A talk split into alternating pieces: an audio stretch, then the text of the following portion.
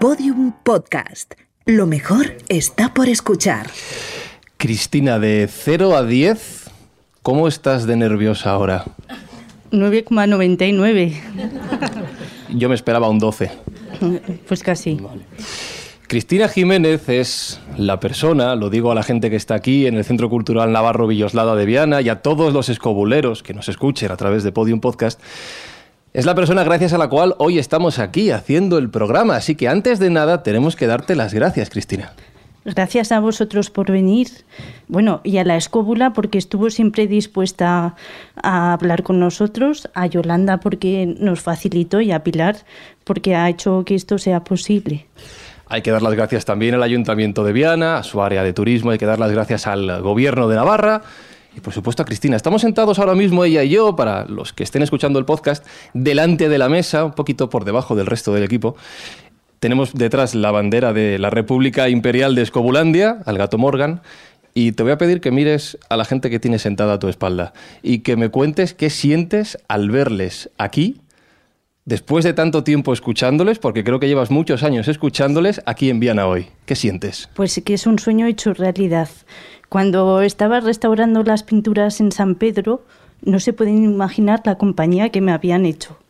Y, eso, después de, de La Rosa y los Vientos, hemos seguido, como casi todos de aquí, me imagino, su andadura por la escóbula, por diferentes radios y así, y, eso, y es un sueño hecho realidad verlos en mi tierra. ¿Y cómo comen, eh? eso está bien. Pues Cristina, lo dicho, muchísimas gracias, no solo por permitir que estemos hoy aquí en Viana, por ayudar a que esto sea posible, sino por escucharnos, por apoyarnos, por estar siempre con nosotros, tantos y tantos años con ellos, además, y de verdad que es un honor compartir este programa, esta edición de La Escóbula, con todos vosotros, por supuesto, pero sobre todo contigo. Gracias. Gracias a vosotros. La escóbula de la brújula. Podium Podcast.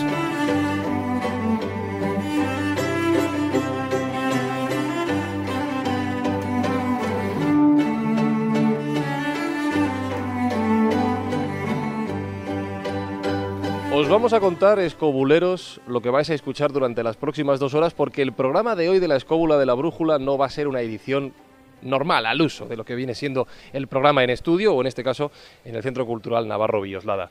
Vamos a ir yendo y viniendo, no solo en el espacio, sino también en el tiempo. Y os explico por qué.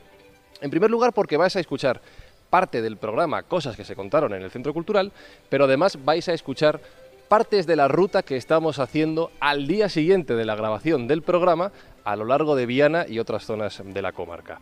Con lo cual es ese doble juego. Vamos del sábado al domingo y del domingo al sábado y de Viana y el Centro Cultural a otras zonas del lugar donde nos encontramos hoy. Carlos Canales, tengo que decir una cosa, ayer en el programa te lo pasaste bien. Sí, estuvo divertido. ¿De verdad? Sí, estuvo bien, estuvo bien. Jesús Callejo, hoy vamos a ver un montón de cosas y vamos a contar un montón de historias.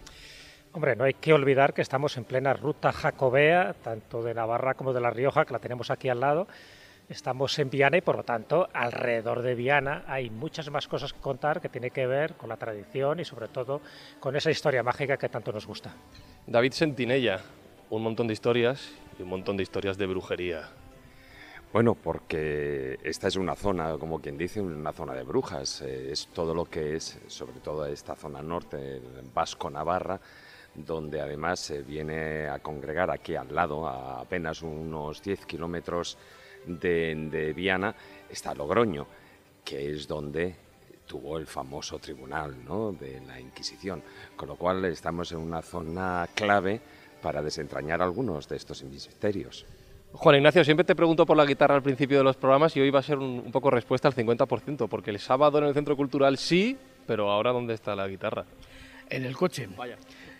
Hombre, es que ir con ella cargado todo el tiempo, si luego queréis, la podemos utilizar para ahora cantar alguna cosa que tenga que ver con el gran patrón de la zona, que fue San Felice de Bilibio, y maestro de maestros, además, que forma parte de lo que se llamó los constructores del Camino de Santiago, que hay que juntar no solamente a San Felice, sino también a sus discípulos, San Millán, Santa Oria, Santa Potamia, y eh, posteriormente ya yendo un poquito más al sur nos vamos a encontrar con los otros dos grandes que son Santo Domingo de la Calzada y San Juan de Ortega.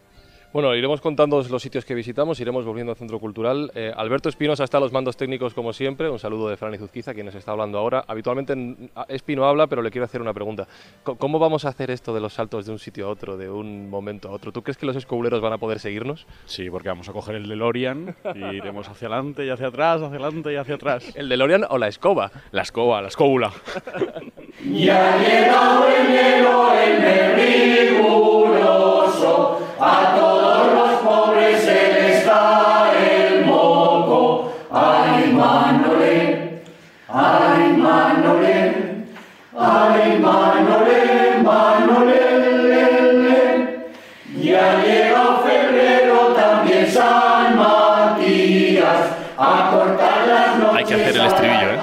Venga, Ay, que llega, que llega. Ay, Manole. Eso es. Ay, Manole. Ay, Manole, Manole, le, le. Se lo sabe y... Lo domina, ¿eh? Sí, se lo sabe por algo. Félix Cariñanos, ¿cómo estás? Si nos pueden poner. Ay, Manole. Vamos todos. Ay, Manole. Ay, Manole, Manole, le, le. Es que me lo sé porque yo formo parte de ese coro. ¿Qué coro, ¿qué coro estamos escuchando? Es un coro muy importante, es un coro ruso de Viana. Sí. Muy próximo. Esa- exactamente. ¡Viva el carlismo! Carlos. Ha tardado poco, sí, señor. hemos, hemos arrasado en, Quedamos cuatro, en pero- Pamplona sin presentarnos y todo. Se lo he dicho, somos cuatro, dice, cuatro. Pero cuatro cojonudos. Pues bien, estoy muy bien y aquí hay un paisano mío de Bargota. Salúdalo a él también, a Fernando. Tus deseos son órdenes, Félix, por supuesto. Fernando Llorens, que es historiador y que además es curioso porque le hemos preguntado, bueno, y, pues, Fernando, ¿y a qué te dedicas habitualmente? Dice, bueno, ha dicho lo de historiador como de pasada. Dice, yo soy enólogo. Es que- Y de aquí, ¿quién no se dedica al vino? ¿Qué tal, Fernando? ¿Cómo estás? ¿A qué era Hola. cuestión? David, David, dice Pero se déjale llama- que diga se hola, llama Fernando. Llorens, es que dice Llorens. Sí, pero. David, David, di algo. ¿Eh? ¿Puedo, puedo- puedo- puedo a- saludar al apellido invitado? catalán, ¿Puedo ¿eh? saludar al invitado, por favor? Fernando, ¿cómo estás? Pues muy bien. Muy bien. Muy bien. A- a- aprovecha para hablar ahora porque no te van a dejar Más tranquilo, estoy haciendo vino, pero bueno. ¿Eh? Mej- ¿Mejor haciendo vino que aquí? No, mejor no, pero más tranquilo sí. Bueno, te lo vas a pasar muy bien, ¿eh? Te lo advierto. Eh, bueno, efectivamente, dime, Carlos, pero ¿por qué? me- Sí, Alberto Espinosa, los mandos técnicos, pero... pero o sea, voy, voy a contar esto porque los, los oyentes de la escuela... Estoy intentando presentar el programa y Carlos Canales no, para de hacerme está. gestos diciéndome me lo que tengo que decir. Ya, se, se te olvida, tío. Está desatado. Pero no he terminado la mesa. Más de, más de, más de lo habitual. ¿Ya? Pídele... Sí, sí, sí. Vale, no, no, sigue, sigue, sigue, no. Pídele a Espi que ponga el siguiente, la siguiente música. Espi, pon la siguiente música. no cumple órdenes. Te contamos leyendas y verdades en la escóbula de la brújula. Podium Podcast.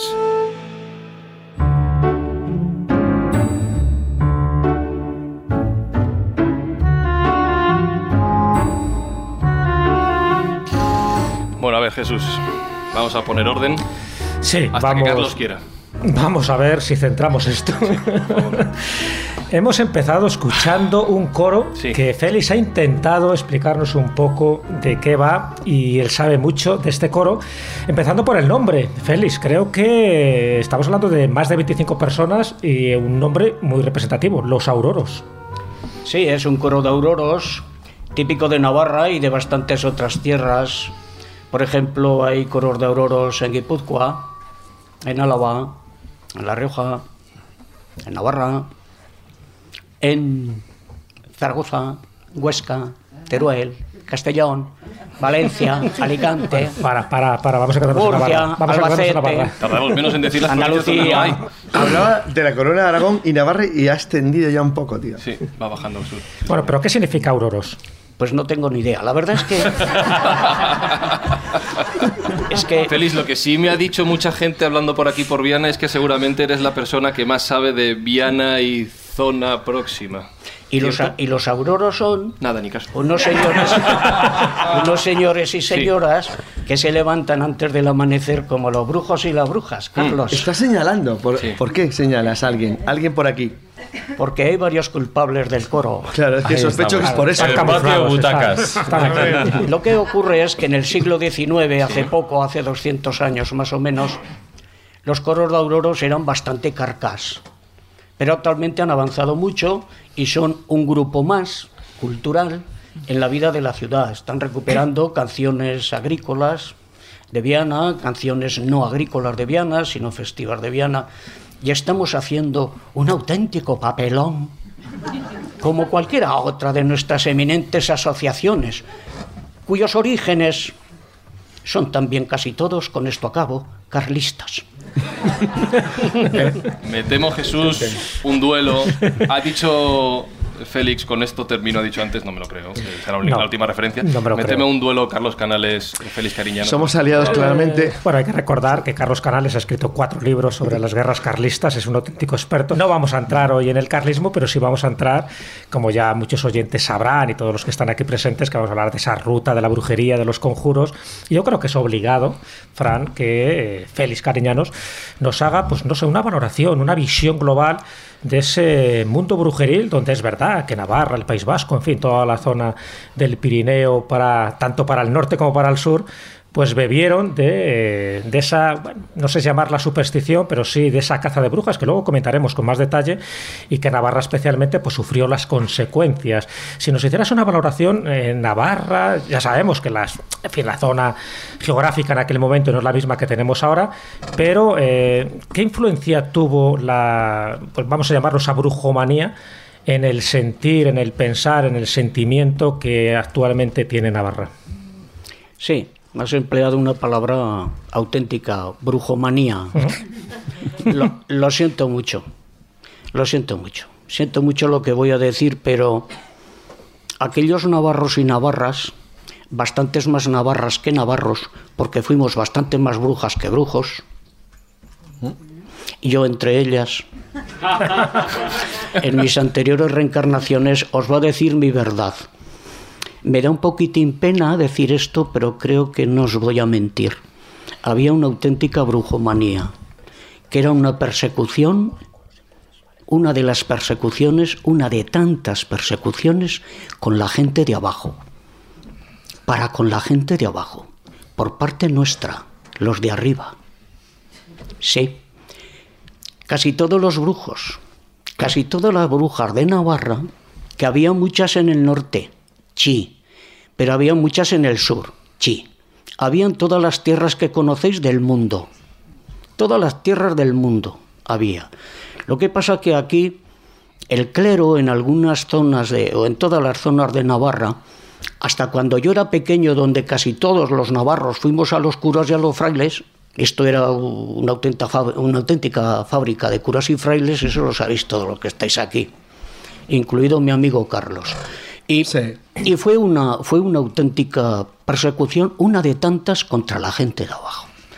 Los brujos y las brujas, los tenidos por brujos y brujas, que eran en muchas ocasiones hombres y mujeres analfabetos, como casi todos los de entonces cariños míos, aunque se defendían porque los estaban jodiendo vivos física y químicamente, esos hombres que no tenían estudios en los documentos que se conservan muchos de brujería en Navarra, en Guipúzcoa, en Vizcaya, en Álava, en La Rioja y en Valladolid y en Sevilla. Y esos brujos analfabetos decían, yo no sé por qué nos castigan, si en realidad los brujos y las brujas no existen, si eso que dicen de que volamos es mentira, si todo eso es mentira. Y en los documentos transcriben sus palabras porque ellos no sabían escribir. Señores, vamos a decirlo de una vez. Es una persecución contra los de abajo, sobre todo contra mujeres. Y segundo, si no existían, hombre, si existían hierberos, herbolarias, hasta Viana, en el siglo XX, existió la coletilla, una bruja de Viana en el siglo XX. La coletilla, entre la presión popular de Viana, se tuvo que suicidar un día en un pozo del río de Valdearas, con un hijo de tres o cuatro meses en las espaldas, por la ignorancia que había en el propio pueblo, y decían que tenía mal de ojo. Alguno de mi familia, como mires mal a la mula de mi padre y se muera, te vamos a pegar un tiro, un escopetazo. En el siglo XX, en los años 30, cariños míos. Y como Carlos me hace señas, Carlos Cariño. Al venir, al venir Juan Ignacio, que está ahí al fondo, nos decía en el coche, ¿sabéis por qué se llama la Sierra de Demanda? Joder, ninguno del coche teníamos ni puñetera idea. Menos Juan Ignacio. Di el motivo, que es interesante. Sí, bueno, es que decir- hace unos días estuve en San Millán de la Cogolla, porque como estamos continuamente haciendo excursiones y haciendo todo tipo de actividades por, por todas las zonas de España, pero es que hace dos semanas tocó aquí. Fuimos a San Millán de la Cogolla, anduvimos eh, por algunos pueblos de la zona y bajamos a Nájera. Y alguien eh, preguntó, Iza, oye, ¿y por qué esto se le llama la Sierra de la Demanda? Eh, eh, si tenía el pico de San Lorenzo como, como lugar más alto, ¿no? Y digo, pues mira, no lo sé, pero lo voy a preguntar. Y entonces me fui al del hotel y se lo pregunté y me lo aclaró. Dice, se llama la Sierra de la Demanda, dice, porque en el siglo... Perdón. En el siglo XII se inicia una demanda entre la Orden de Santiago, el Común de Pastos y la Orden de los Benedictinos, de tal manera que esa demanda llega hasta el siglo XIX, que es cuando se soluciona el reparto de pastos de la zona del Monte de San Lorenzo. Por eso se le llamó Sierra de la Demanda, porque ya sabéis, los que vivís por aquí, que no era la Sierra de Demanda, sino los Montes Distercios eh, en época anterior. Sin embargo, adquiere el nombre de Sierra de la Demanda y se empieza a conocer así a partir de esa demanda que dura prácticamente seis siglos. O sea, entre los monjes que estaban en Yuso, eh, los, los eh, términos de tierra de la Orden de Santiago y el común de tierras de los, a- de los aparceros, de la gente que cultivaba viñas y cultivaba eh, en ese momento, pues fundamentalmente. mm, perdón, hortalizas y cereales. Pero fíjate, hoy vamos a hablar del tema de la brujería en toda esta zona.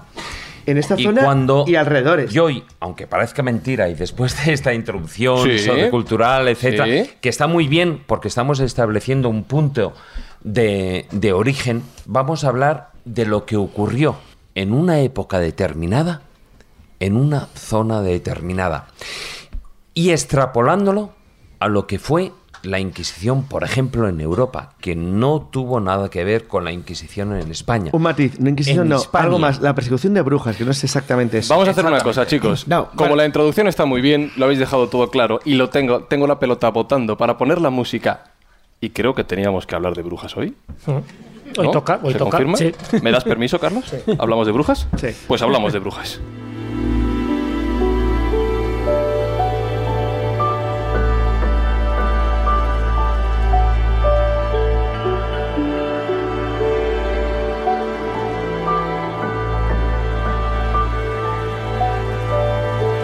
Voy a contar la leyenda de Endregoto, también conocida como la cieguita de Diana.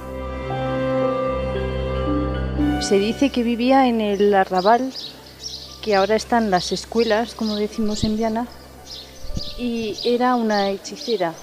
Era conocía mucho las hierbas, se dice que cogía salamandras por ahí y bichillos, y era muy amiga del conde de Aguilar. Y el conde de Aguilar se enamoró perdidamente de una chica mucho más joven que él, entonces no le hacía ningún caso. Y fue a Endregoto a ver si ella podía solucionar eso. Y Endregoto le dijo que conocía un hechizo, pero que era muy peligroso y que entonces tenía que, que reunirse en, en la torre de la iglesia de Aguilar con las otras brujas y con el brujo de Bargota también.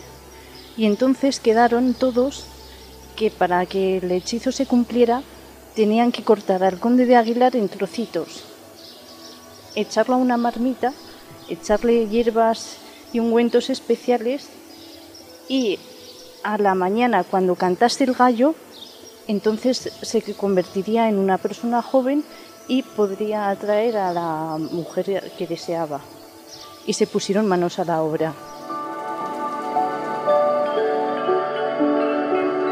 Lo cortaron en, una, en cachitos Y resulta que empezaron los sirvientes del conde de Aguilar empezaron a echarle de, menos en su casa. Decían, "Eso no- es una hora muy tardiana y no llega. Y empezaron a atar cabos y dijeron, esta va a ser Endregoto que le ha hecho algo al conde de Aguilar. Y cuando iba a amanecer, resulta que el gallo no cantaba, no cantaba, no cantaba.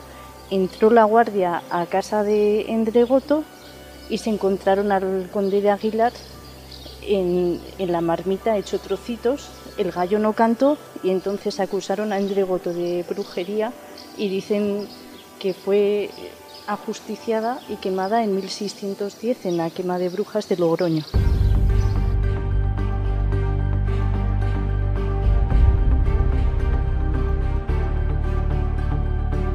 Interesante esta leyenda que cuenta de Endrogoto porque se parece muchísimo a la del Marqués de Villena que ocurrió un par de siglos antes. Él también tenía fama de nigromántico, el falso Marqués de de Villena, porque él no fue marqués nunca, pero bueno, sí tenía fama de brujo por las calles de Toledo y estamos hablando de principios del siglo XV.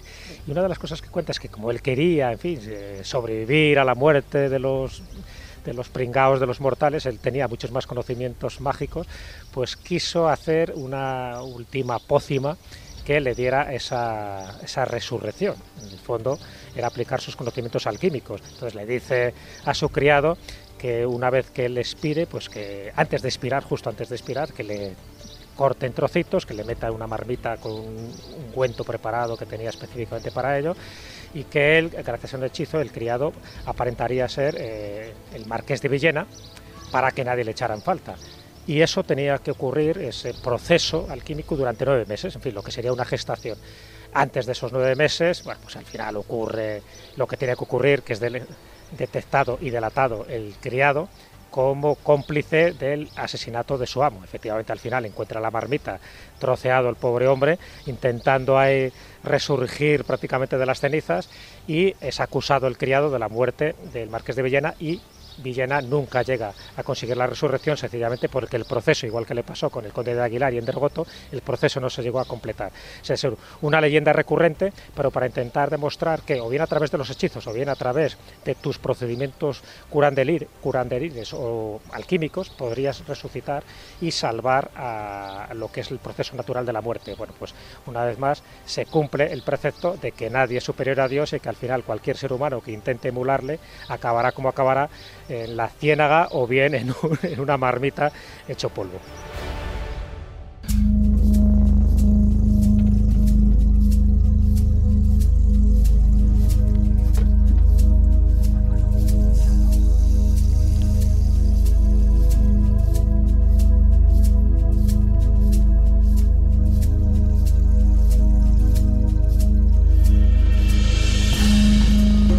Estaba preguntando una cosa, Jesús. Tenemos, como he dicho antes, justo delante de la mesa el, el escudo de, de Escobulandia, la bandera de Escobulandia.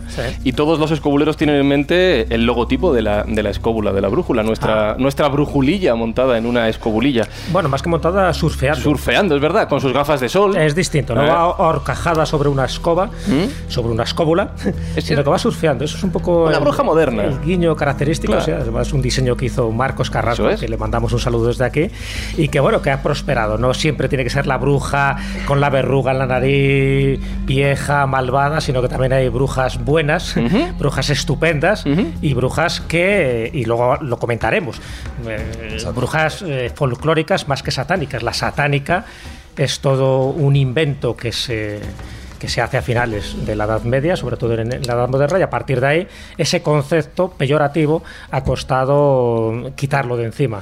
Pero la bruja, el concepto de bruja es mucho más amplio y podemos ahora comentarlo porque se mezclan distintos conceptos. En el momento que entra ya la Iglesia, la Inquisición y le da el toque de satánico por los pactos con el diablo, ya pega un giro bastante preocupante, hasta el punto que eso es lo que originó no solo aquí en España, sino en el resto de Europa, pues multitud de bueno, pues de muertes, de torturas y sobre todo de una sin razón que no tenía demasiado sentido, salvo que fue propiciado ni más ni menos porque, por las autoridades civiles y eclesiásticas que había en aquel momento. Ese es el gran problema, donde el diablo se le veía en cada esquina. Fíjate que además eh, Félix antes ha hecho referencia no solo a las brujas, sino a los brujos, porque siempre que pensamos en brujería, Como ha dicho él, pensamos en mujeres. Sí, pero es verdad, la mayoría de los, eh, procesos inquisitoriales eh, fueron para, para mujeres, más o menos un 80%. Decía un monarca inglés, Jaime I de Inglaterra, que cada, cada persona brujo que era reconocido como tal, había cinco brujas. Entonces, esa proporción siempre se ha dado. Es verdad que había una parte de misoginia, es verdad que siempre la mujer, en este caso, era como el chivo expiatorio, siempre se pensaba que a raíz de lo deba, o sea, que todo tiene que ver un poco por ni más ni menos porque por ese elemento bíblico siempre se pensaba que por Eva, por la mujer, eh, ella era más susceptible de ser engañada por el diablo y a partir de ahí la mujer pues con sus armas femeninas, esto es lo que decía la teología de, de la Edad Media y de la Edad Moderna, pues podía engatusar también al hombre. Entonces, bueno, siempre la mujer, sobre todo si era soltera, si era separada, si, si estaba marginada socialmente porque vivía en un caserío eh, aparte, porque ocurría cualquier desgracia en ese pueblo, en esa aldea, fuera la muerte de una vaca, fuera el granizo que estropeaba la cosecha, fuera lo que fuera, siempre había que buscar un culpable. Durante la época de, de los judíos, casi siempre el culpable era un judío, ¿no? Ujú. Ya sabemos un poco, pues, la animadversión que había contra los hebreos.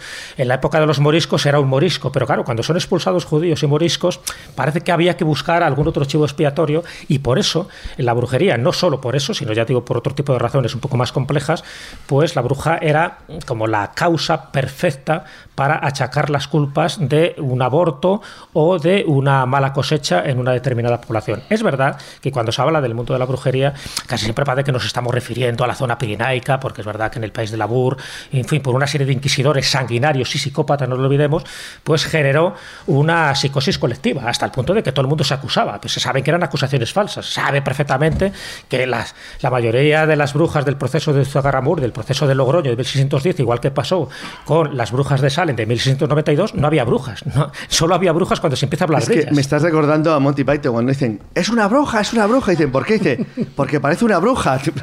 Claro, efectivamente. Ningún argumento eso. así sólido, científico, era suficiente. No, pero es que los edictos de fe, cuando se empiezan a hacer, bueno, los edictos de fe había que estar acusando a unos y a otros porque, bueno, se daba por hecho que todo el mundo era culpable, que, que se había pecado.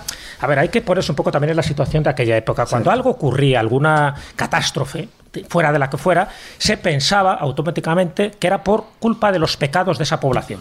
Entonces, bueno, como había que espiar esos pecados, pues alguien era el culpable. Entonces, Oye, a lo mejor es ahí era- verdad, ¿eh? es Sí. que también... Sí, bueno, pero- eh, eran los edictos de fe. Y se lo merecían, Pero no sabemos. fijaros, de todas formas, en el programa hemos hablado más de una vez, sobre todo de toda esa parte de lo que fue la leyenda negra española, pero no solo eso, sino que lo podemos retrotraer.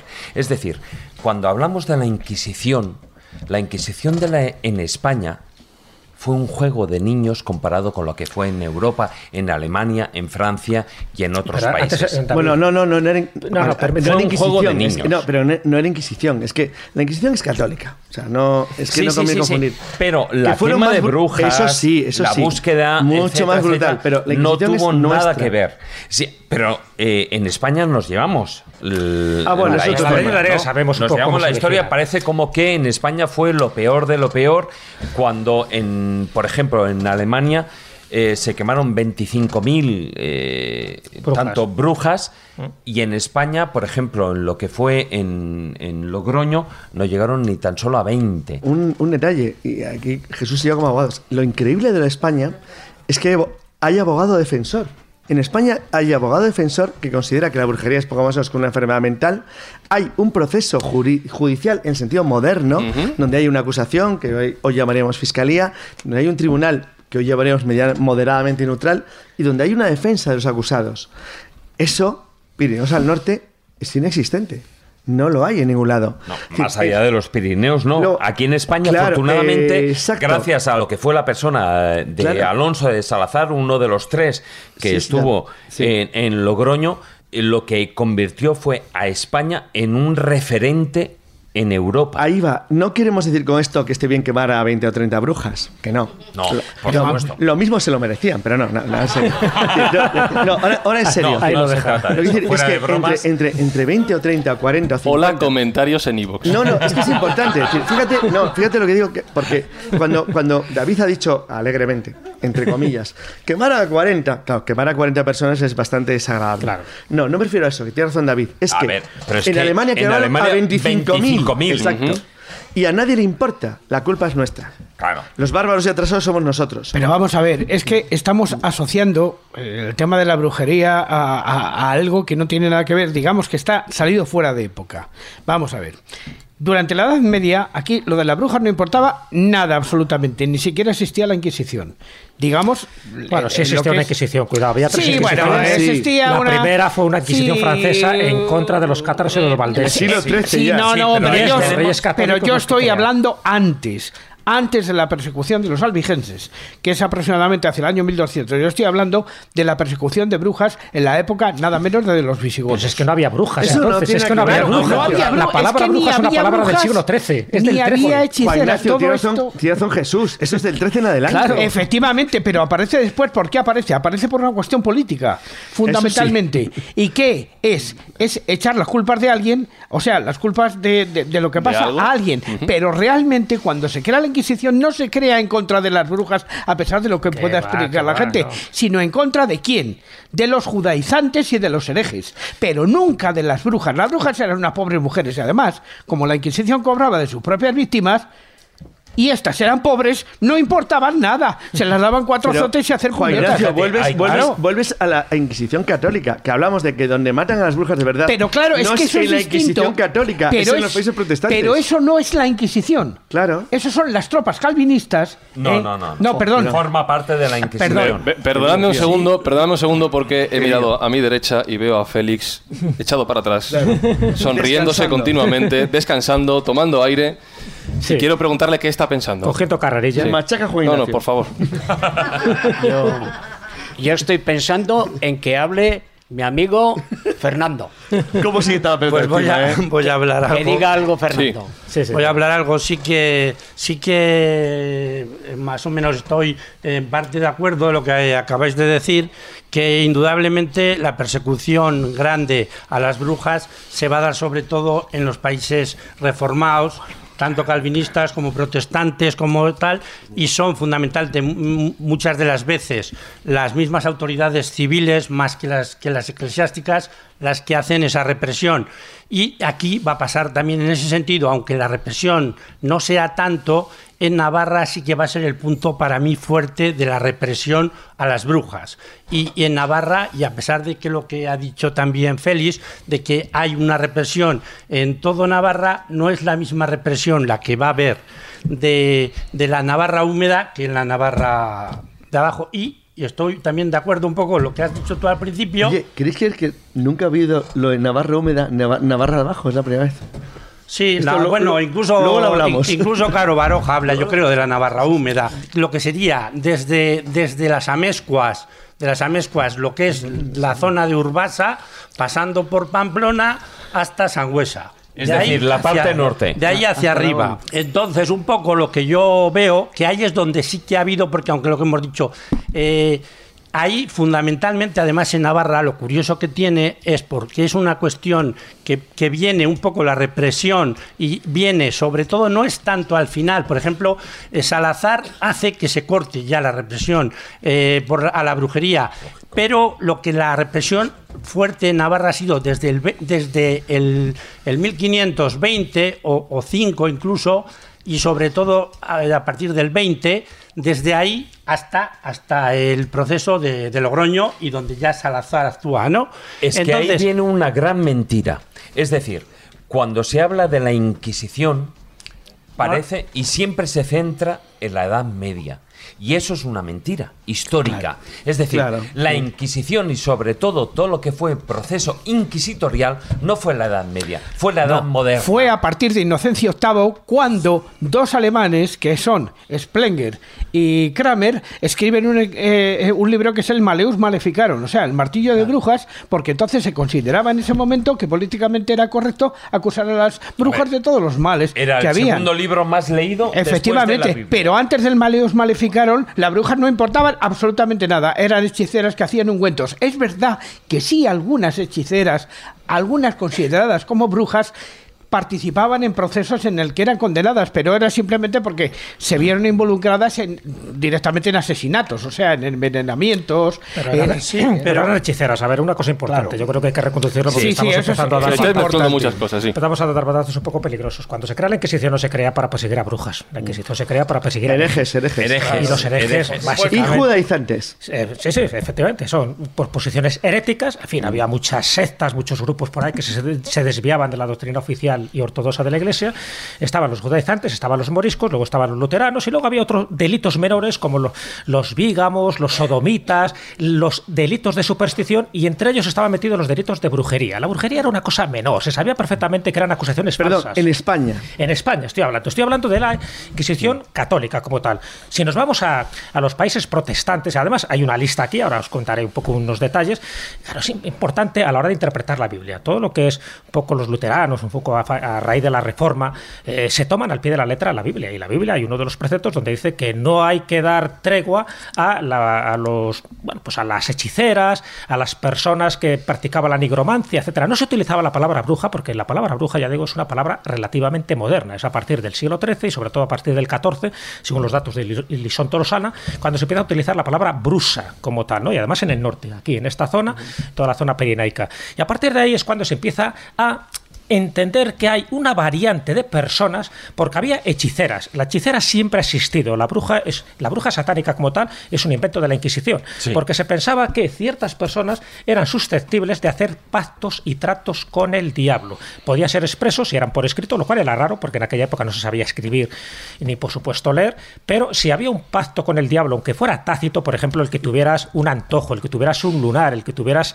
eh, lo que se llamaba la polimastia, es decir, pues un pezón de más, las mujeres, ¿no? O tuvieras seis dedos, cosas similares se pensaba. Alguna marca en la lengua. Alguna marca, algún antojo, cosas de estas. O sea, fíjate quien no tiene un lunar. Bueno, pues eso eran síntomas de eh, que eran una marca o bien del diablo o bien de la bruja. Bueno, entonces a partir de ahí salen pues los pícaros, eh, los priques, por ejemplo, que eran los que punzaban, ¿no? Para saber si eh, eras una bruja o un brujo. Es decir, los priques eras que tenían un tipo de, de punzones que estaban amañados porque si te clavaban y no sacaba y no salía sangre era señal evidente de que esa zona era insensible porque el propio diablo en el aquelarre dentro de las fases que tiene el aquelarre te había dejado la marca y por lo tanto con una insensibilidad. Y eso prosperó pero eso prosperó por ejemplo en Inglaterra. Aquí nunca hubo prickers. En Inglaterra sí y eran punzones amañados porque por cada bruja detectada le daban un buen dinero. Bueno pues a partir de ahí se genera toda una psicosis una psicosis promovida por letrados por jurisconsultos por catedráticos por obispos por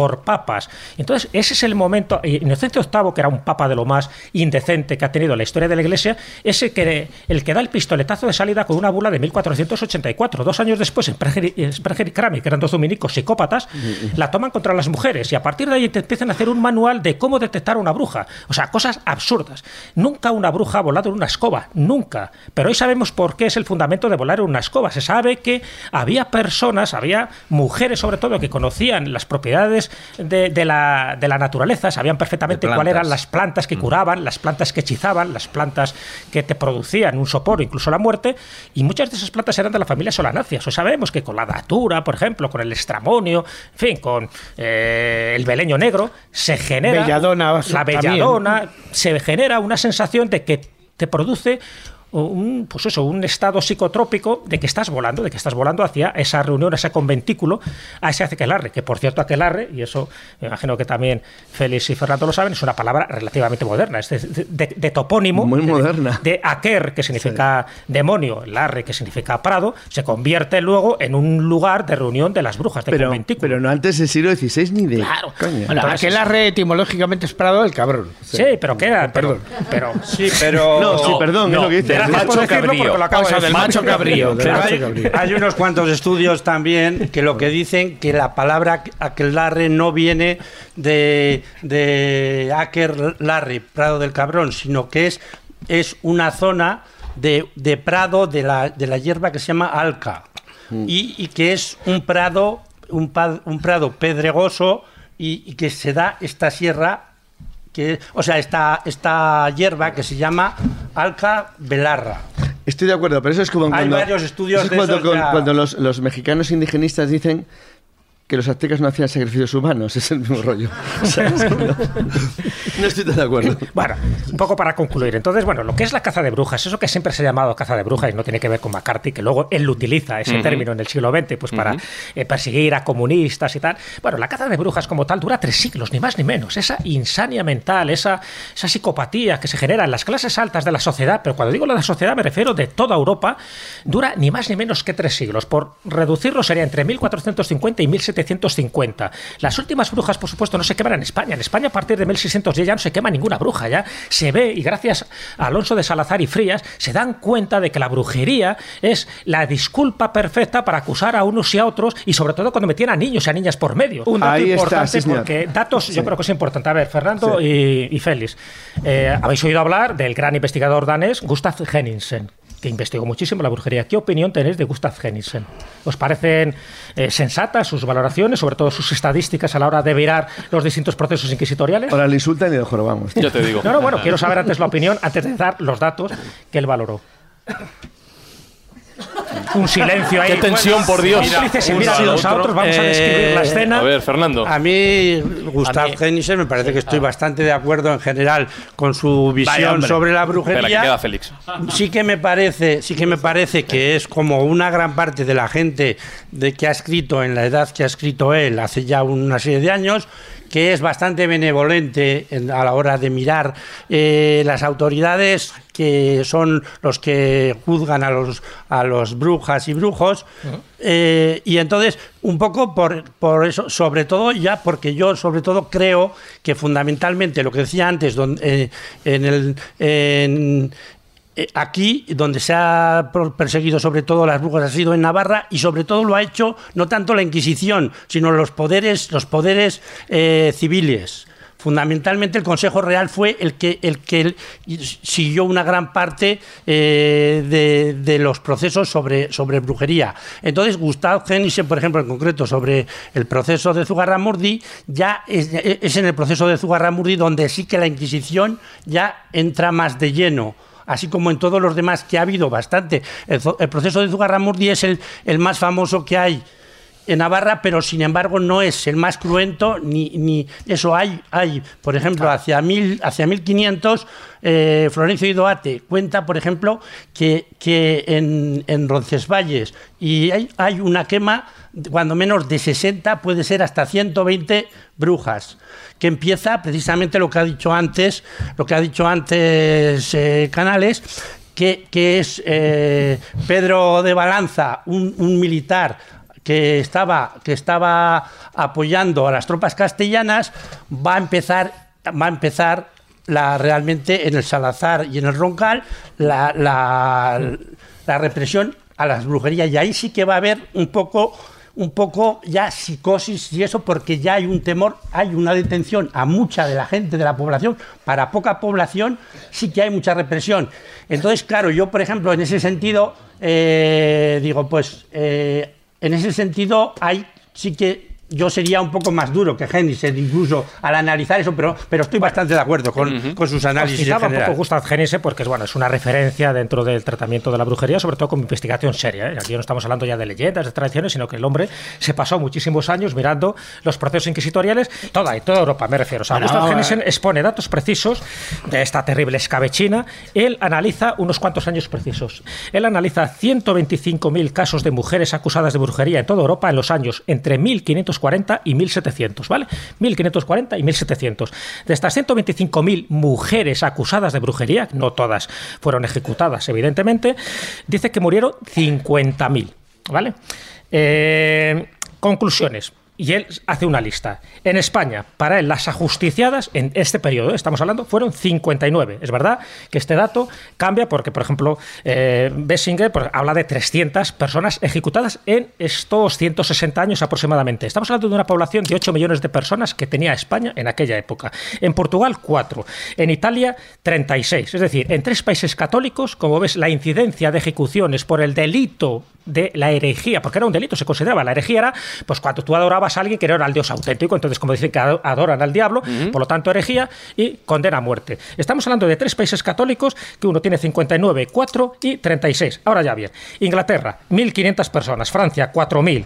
Eh, si nos vamos a Alemania, 25.000 en una población de 16 millones. En Liechtenstein, 300 personas, que parece que es poco, pero teniendo en cuenta que tenía 3.000 habitantes, el 10% de las personas ejecutadas. Lo dejaron limpio, ¿eh? Conclusión, según Gustav Hennisen, es decir, una persona objetiva que está valorando estos datos desde 1540 eh, hasta 1700, te está diciendo que en los países católicos donde la Inquisición entró a saco, sobre todo con los judaizantes, con los moriscos, con los luteranos, a las brujas las dejó en paz prácticamente, y que muchas veces eran sentencias que había que ejecutar para aclamar un poco, pues bueno, eh, o para apaciguar un poco el clamor popular. Y sin embargo, los países protestantes sí que fueron un poco a saco, sencillamente porque se pensaba que una hechicera más pacto con el diablo se convertía en bruja satánica. A ver, no forma parte del problema de hoy, pero en general la Inquisición siempre fue para, lo que has dicho, para aplacar la ira popular.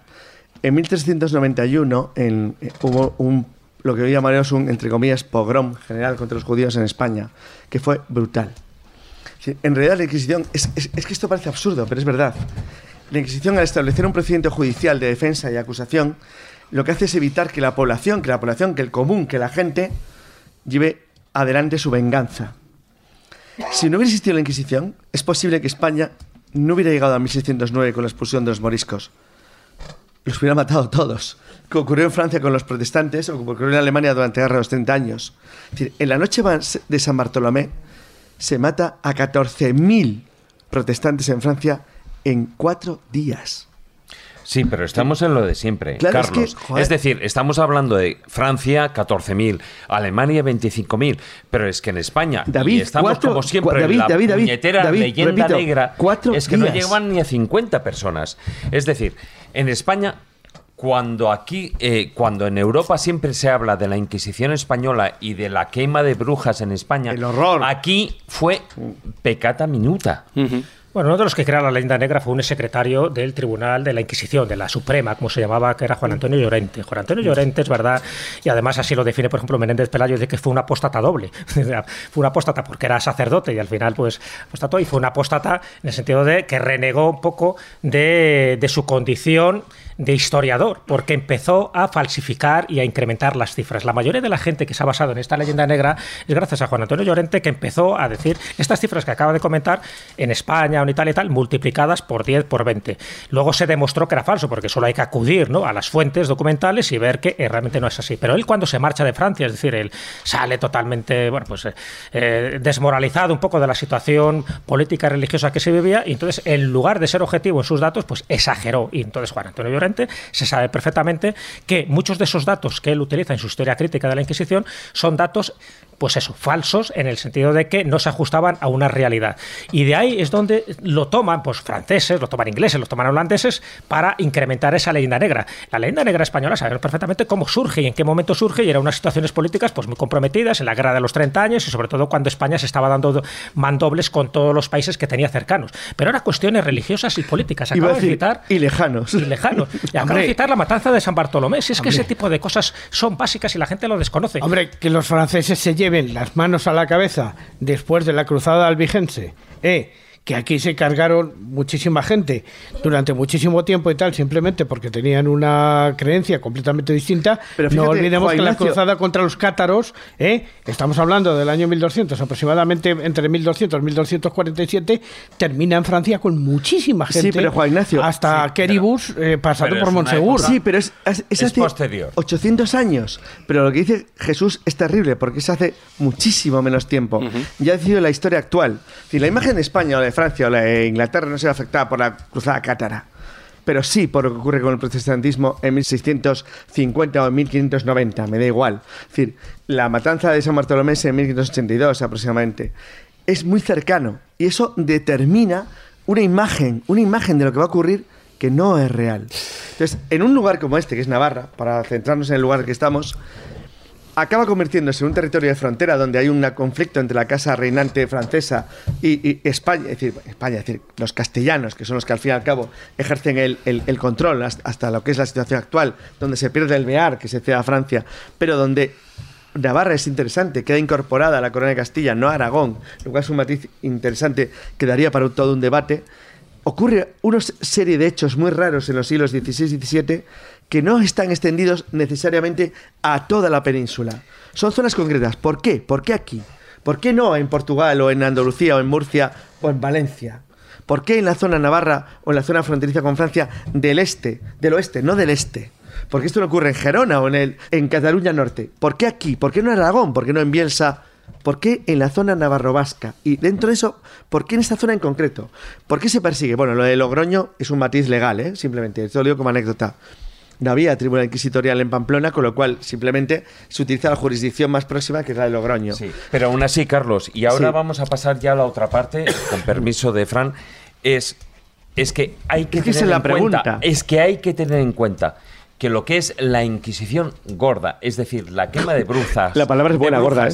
Lo que da paso a la, eh, al juicio, al proceso en Logroño, es que todo viene de Labur, es decir, de la zona francesa, y del, del norte desciende al sur. Bueno, quiero que- Y a partir de aquí es donde vamos a Y, esbozar y de un personaje siniestro llamado Pierre de Lancre. Quiero que Ahora, vengamos. ¿cómo esto? Bueno, Lo que ha bueno, dicho. bueno, bueno, bueno. Quiero que, Lo ha venga- dicho. quiero que vengamos a 2019 porque efectivamente, como decía Carlos, estamos en Viana, estamos en Navarra, además celebrando ahora el octavo centenario de, de Viana, de la localidad donde estamos. Sois viejos, ¿eh? Todos envejecen menos tú, Carlos. Ya, ya lo sé. Yo te iba a preguntar, ¿eres, eres brujo? Ah, pelín. Tienes algo, ¿no? Más bien soy mago, Ya, es ya, distinto. ya, no es lo mismo. Ya, ten cuidado, ten cuidado.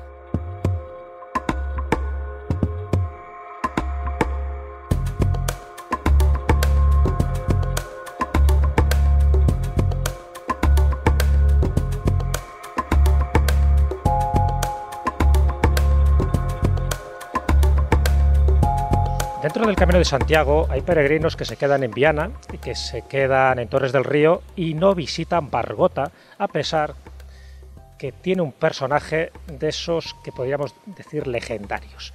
¿Por qué? Estamos hablando de Joanes de Bargota, un hombre que conocía pues los bueno, pues todos los procesos curanderires y además mágicos del momento y eso le creó una cierta fama. Es verdad que estamos hablando de un personaje a mitad de camino entre la leyenda y la historia, pero bueno, todo indica de que existió, que nació aquí en el pueblo de Bargota, en la calle Juan Lobos, un bandolero que fue amigo suyo y que, bueno, pues eh, eh, ambos se convirtieron también en personajes paradigmáticos. Y en la misma plaza de Bargota, que se llama, por cierto, la Plaza del Brujo, aparece una estatua, una estatua de unos 3 metros de altura, que además es una fuente donde se representan los elementos más importantes que tuvo este brujo de Bargota. Por una parte aparece con un libro, supuestamente un grimorio, libro con recetas mágicas, tiene el macho cabrío, por su asociación al pacto con el diablo y por, y por eso se propiciaban sus vuelos milagrosos tanto a los montes de Oca como a Roma. Tiene también unos hongos, unos hongos silocibes, que es lo que produciría pues, ese estado alterado de conciencia. Tiene un gato con sus atributos masculinos y tiene unas palomas a su alrededor que posiblemente indique esa sensación de vuelo, de teletransportarse por procedimientos mágicos. Entonces me parece que es importante estar aquí y contar esta leyenda porque pocos pueblos hay en España donde se haya dedicado un monumento ni más ni menos que a un brujo. Entonces que se haya tenido esta consideración donde casi siempre este tipo de circunstancias quedaban marginadas, evidentemente en la época del franquismo nunca se hubiera erigido este monumento, pues convierte a Bargota en un epicentro de la magia y sobre todo de la sensibilidad de que había personajes que se habían saltado la tradición ortodoxa para inmiscuirse en este tipo de procedimientos más heterodoxos. Cuenta la leyenda que él se inició en la cueva de Salamanca, donde el propio diablo impartía esas enseñanzas que nadie quería recibir porque a cambio tenías que hacer ese pacto con el diablo, perder tu sombra, pero también te daba una capa de invisibilidad. Entonces, entre la capa de invisibilidad que él tenía, la nube teletransportadora y, y sus duendecillos familiares, los mamur o los enemiguillos, como también se llamaba, todo eso es lo que hace que este hombre se pudiera trasladar de una manera mágica, por ejemplo, a los era sacerdote, oficiaba misa en Bargota, pero también en los montes de Oca. Y una de las leyendas dice que al rato venía para oficiar misa en Bargota con eh, el sombrero, el sombrero de ala característico de la época, lleno de nieve, lo cual era algo imposible por los procedimientos tradicionales. Bueno, pues yo creo que estamos en el lugar adecuado para rendir nuestro homenaje a este Joanes de Bargota, que eh, no tuvo que ver con la Inquisición y sobre todo con el proceso de Zugarramurti de Logroño, porque él murió un poco antes. Sabemos, gracias a él, por pequeñas obras, ¿no? Eh, Fray Martín de Castañeda se le, cita y también le cita eh, pues Marcelino Menéndez Pelayo en su historia de los heterodosos españoles. Y ahí es cuando dice que le ayudó en esas teletransportaciones a advertir al Papa Alejandro VI de una confabulación que se estaba pergeñando contra él y eso nos sitúa entre 1492, que es cuando es nombrado papa, hasta 1503, que deja de ser papa. Entonces, esa es la época cronológica en la que deberíamos situar al brujo de Bargota.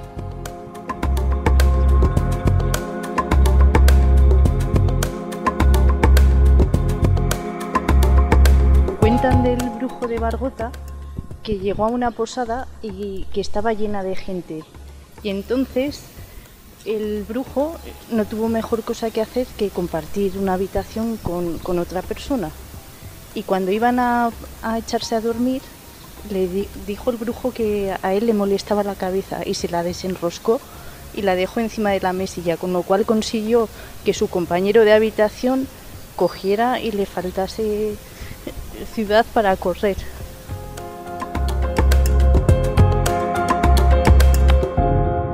Juan Ignacio, ¿tú has estado en Bargota? Sí, he estado. ya, no Ya somos dos. ¿Cómo no? ¿Cómo no? Y en Vitigudino. También. También he estado. Sí. Hace poco que estabais, cuando estabais hablando de la demanda, me he acordado de que Bargota pasó a ser un barrio de Viana en el 1219 cuando Sancho Eso el es la Fuerte fundación. y pasó o, a ser un barrio y algunos de los poblados cercanos pues se integraron eh, aquí en lo que es eh, la urbanización nueva hecha por Sancho el Mayor, ¿no? Para defender el reino. Y, lo que sí hemos dicho, que bueno, total, que, que han pasado 600, pasaron 600 años, el año pasado era el 600 aniversario de que Bargota había pasado a ser un- una, una villa independiente, ¿no? Y, y eso sí que, bueno, eh, no salió tan mal, a pesar de que se habían estado muchos años eh, viviendo juntos, riñendo juntos también. Y pero al final la cosa no ha ido mal porque ahora mm, Bargota es una, es una villa independiente, pero la relación con Viana es muy buena y hay mucha gente de Bargota que está que se ha venido a vivir aquí y, y creo que son de los pueblos que mejor relación tienen, ¿no? ¿Alguien es de Bargota? Vaya, hombre. A ver, lo que sí es que, Bueno, Fernando, claro, con tu permiso, Fran, Tenemos lo, uno. que, lo que sí que hay que decir es que Bargota es una localidad que está alrededor de entre 8 y 10 kilómetros, dependiendo de la carretera que de aquí de, de Viana, y que además merece estar en la historia de lo que fue la Inquisición y sobre todo de la brujería a través de un grandísimo personaje que, que nuestro amigo Fernando conoce de sobras. Estamos hablando de Joanes, ¿no? Sí, Joanes de Bargota tiene un... Lo dice como quien no tiene Sí, cara. Sí, así. Bueno, bueno, la- es que es de aquí, del barrio, ¿sabes? El O hombre sea, más ilustre Y, de Bargota. y cuando escuchemos la historia vamos a ver que sí, que es el típico Esta- que tienen en todos los pueblos. O, o Juan el, el Lobo, ¿no? O Juan es Lobo. Juan, Lo- sí, Juan Lobo es ya un personaje que, que también es bastante histórico. Yo siempre me sorprende, además, sobre todo una cosa, que un bandolero tenga en, en Hombre, una un- calle que se llame así, ¿no? Un Juan Lobo. bandolero, un hombre de negocios. Es que Ya, también. es y, que, y que- pero sobre todo lo que nunca es sabido, mucho. igual, igual eso Félix sabrá algo más. ¿Cómo es posible que Juan Lobo tenga una casa, una calle Te dedicada? lo hemos dicho, un hombre en de negocios. Eh, Juanes de Bargota es un personaje, sobre todo, que ha sido conocido, eh, sobre todo en Navarra, pero también en, los, en las zonas limítrofes, incluso ya, pues eh, para los aficionados, y a, investigar sobre, sobre la superstición, la nigromancia, incluso la brujería, pues ya es incluso hasta en sitios ya más lejanos.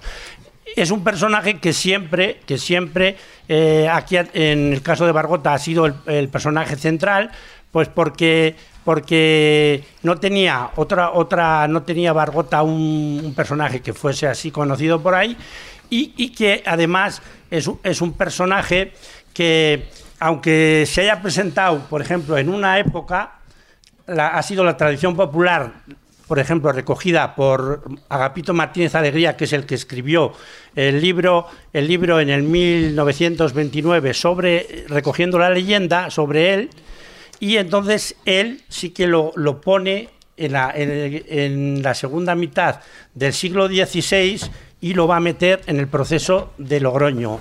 Realmente eh, la leyenda eh, que ha recogido él es una parte, hay, hay parte de leyenda que él no recogió porque él fundamentalmente quería hacer un libro folclórico más que histórico y entonces él le, le buscó una especie de guion histórico erróneo, ¿no?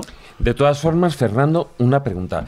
O sea, ¿qué es lo que hace de Juanes? ¿Qué es lo que hace que tenga ese mérito?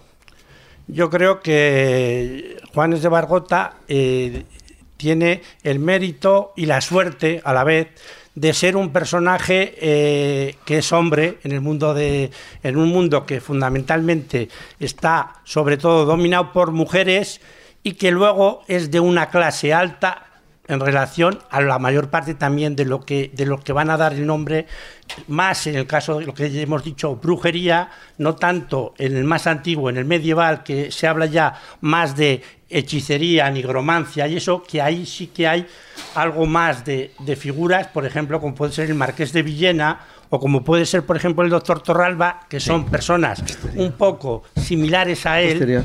Pero, pero No. eh, el, el marqués de Villena sí que es un siglo antes que él aproximadamente. Claro, hay una diferencia enorme. Pero Torralba el es doctor posterior. Torralba es...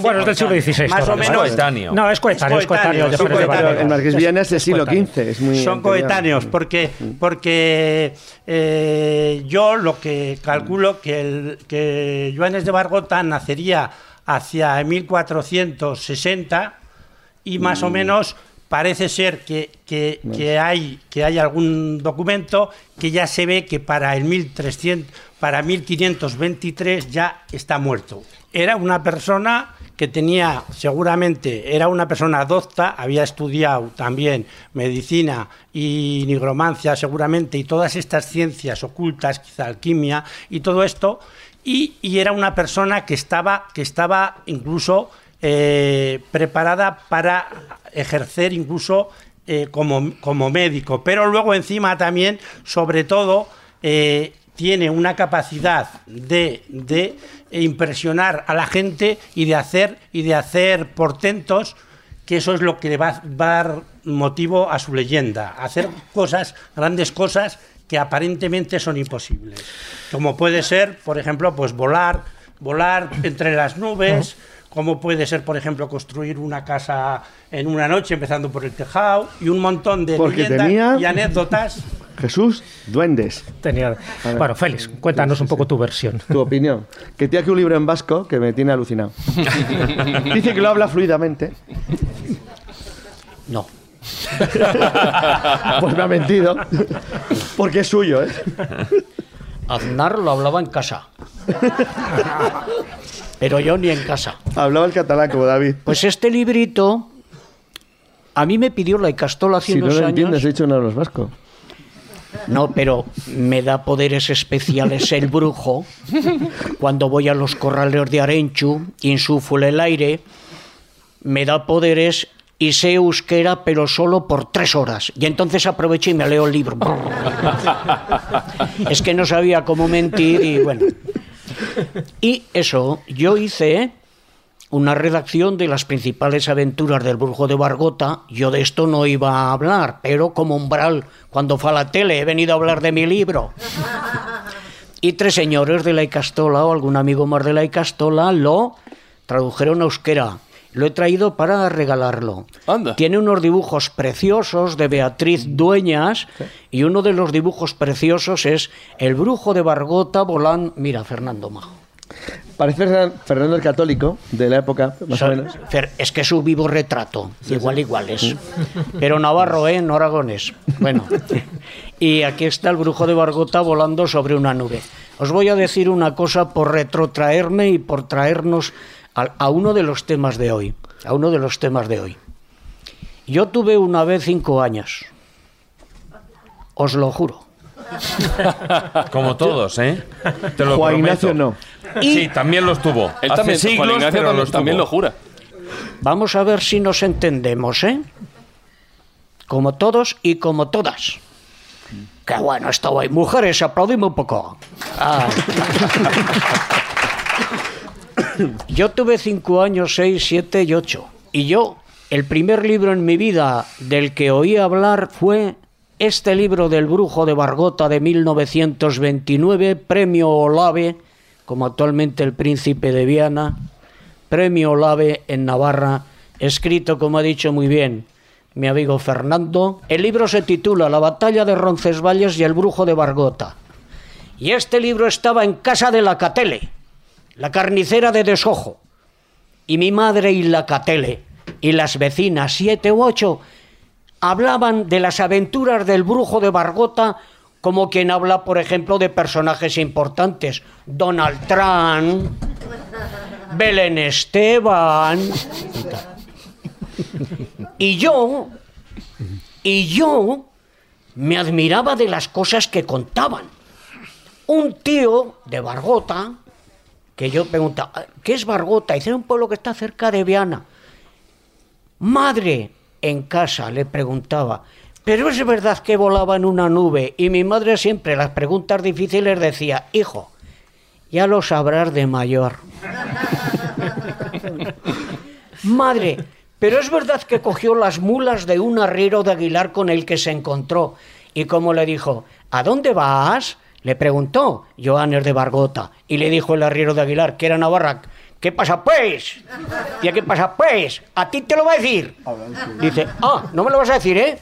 Agarró las plas, y las colgó en la veleta de Santa María de Viana, la iglesia donde dicen que era beneficiado también el cura de Bargota o que tenía parte el cura de Bargota. No se olvide que uno de los prodigios que cuenta Gapito Martínez Alegría es que cuando el brujo falleció, porque a mí también me ha tocado fallecer tres o cuatro veces, ya lo han anunciado en Viana, pero aquí estoy, y cuando el brujo se fue, las campanas de Santa María de Viana tocaron solas. Eso es solidaridad. Eso es ser campanas brujas. Eso es una maravilla. Y aquí tenéis a un mocete que se crió con esas aventuras del brujo de Bargota. Para mí ni Superman ni la leche que lo parió. Para mí era maravilloso. Oye, Era- más respeto a Superman, ¿eh? que era el libro de Agapito Martínez Alegría. Fernando lo ha explicado muy bien, porque claro, en una ocasión yo oí de mocete en la escuela de Viana a, a don Pablo Antoñana, el maestro, a César Borgia, cuando murió aquí en la Barranca Salada de Viana, lo enterraron en Santa María de Viana, dentro, que decimos en Viana, en inglés, dentro. Algunos de Viana no saben que dicen que murió en la Barranca Salada. La Barranca Salada era la zona fronteriza entre Navarra y Castilla, por donde pasaban todos los ejércitos de aquí para allá, de allá para aquí. Básicamente, de allí para acá. A ver, Seamos claros. Siempre hemos dominado nosotros los navarros en ejército a otras naciones. Yo voy a pedir, por favor, un aplauso para el mocete. es un ser feliz. ¿Todavía no nos sigues en Twitter? Búscanos. Somos arroba escobuleros.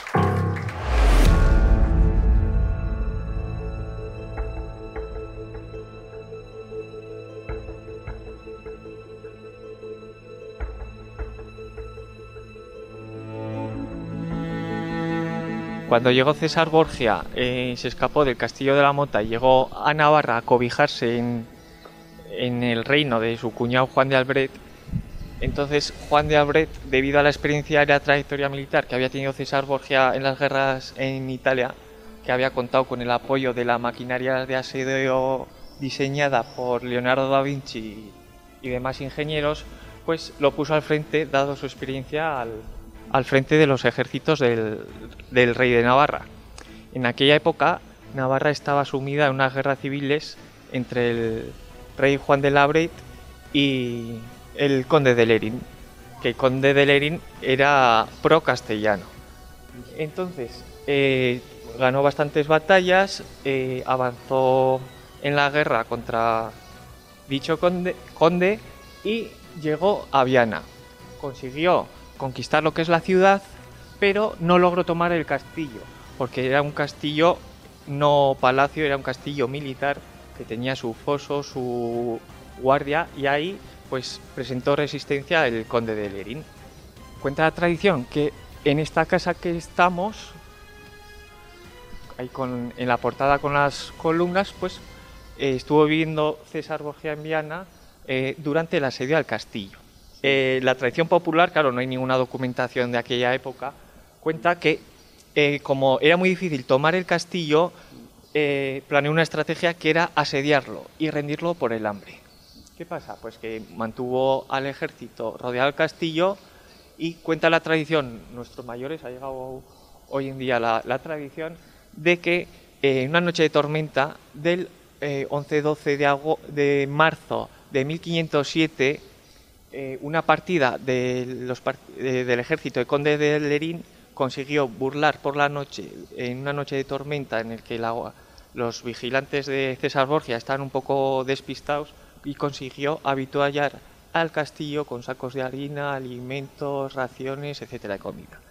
Entonces, al enterarse César Borgia de que había sido burlada este, la, eh, el asedio al castillo, salió en persecución dicen que solo, sin su escolta personal, sin ayudantes, en salió en persecución de los que habían eh, habituallado al castillo y se dirigían ya hacia Mendavia, porque Mendavia era del conde de Lerín también. Entonces, en el término de la Barranca Salada, que es un terreno salobre, que es cercano al Ebro, que por las mañanas en la, en la época de invierno hay niebla baja y tal, y hay muy mala visibilidad, pues ahí se, enteraron, de que venía un jinete y se apostaron para preparar una emboscada.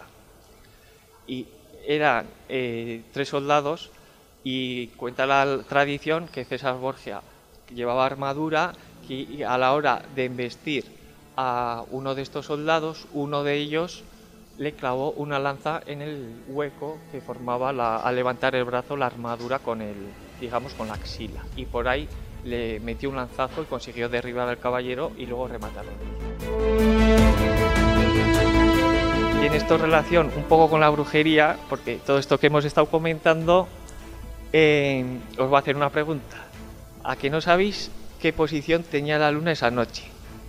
Es científico, es un poco de, sentido común, pero os hago la pregunta porque luego cuando sepáis la respuesta sí que vais a decir, ah, pues claro.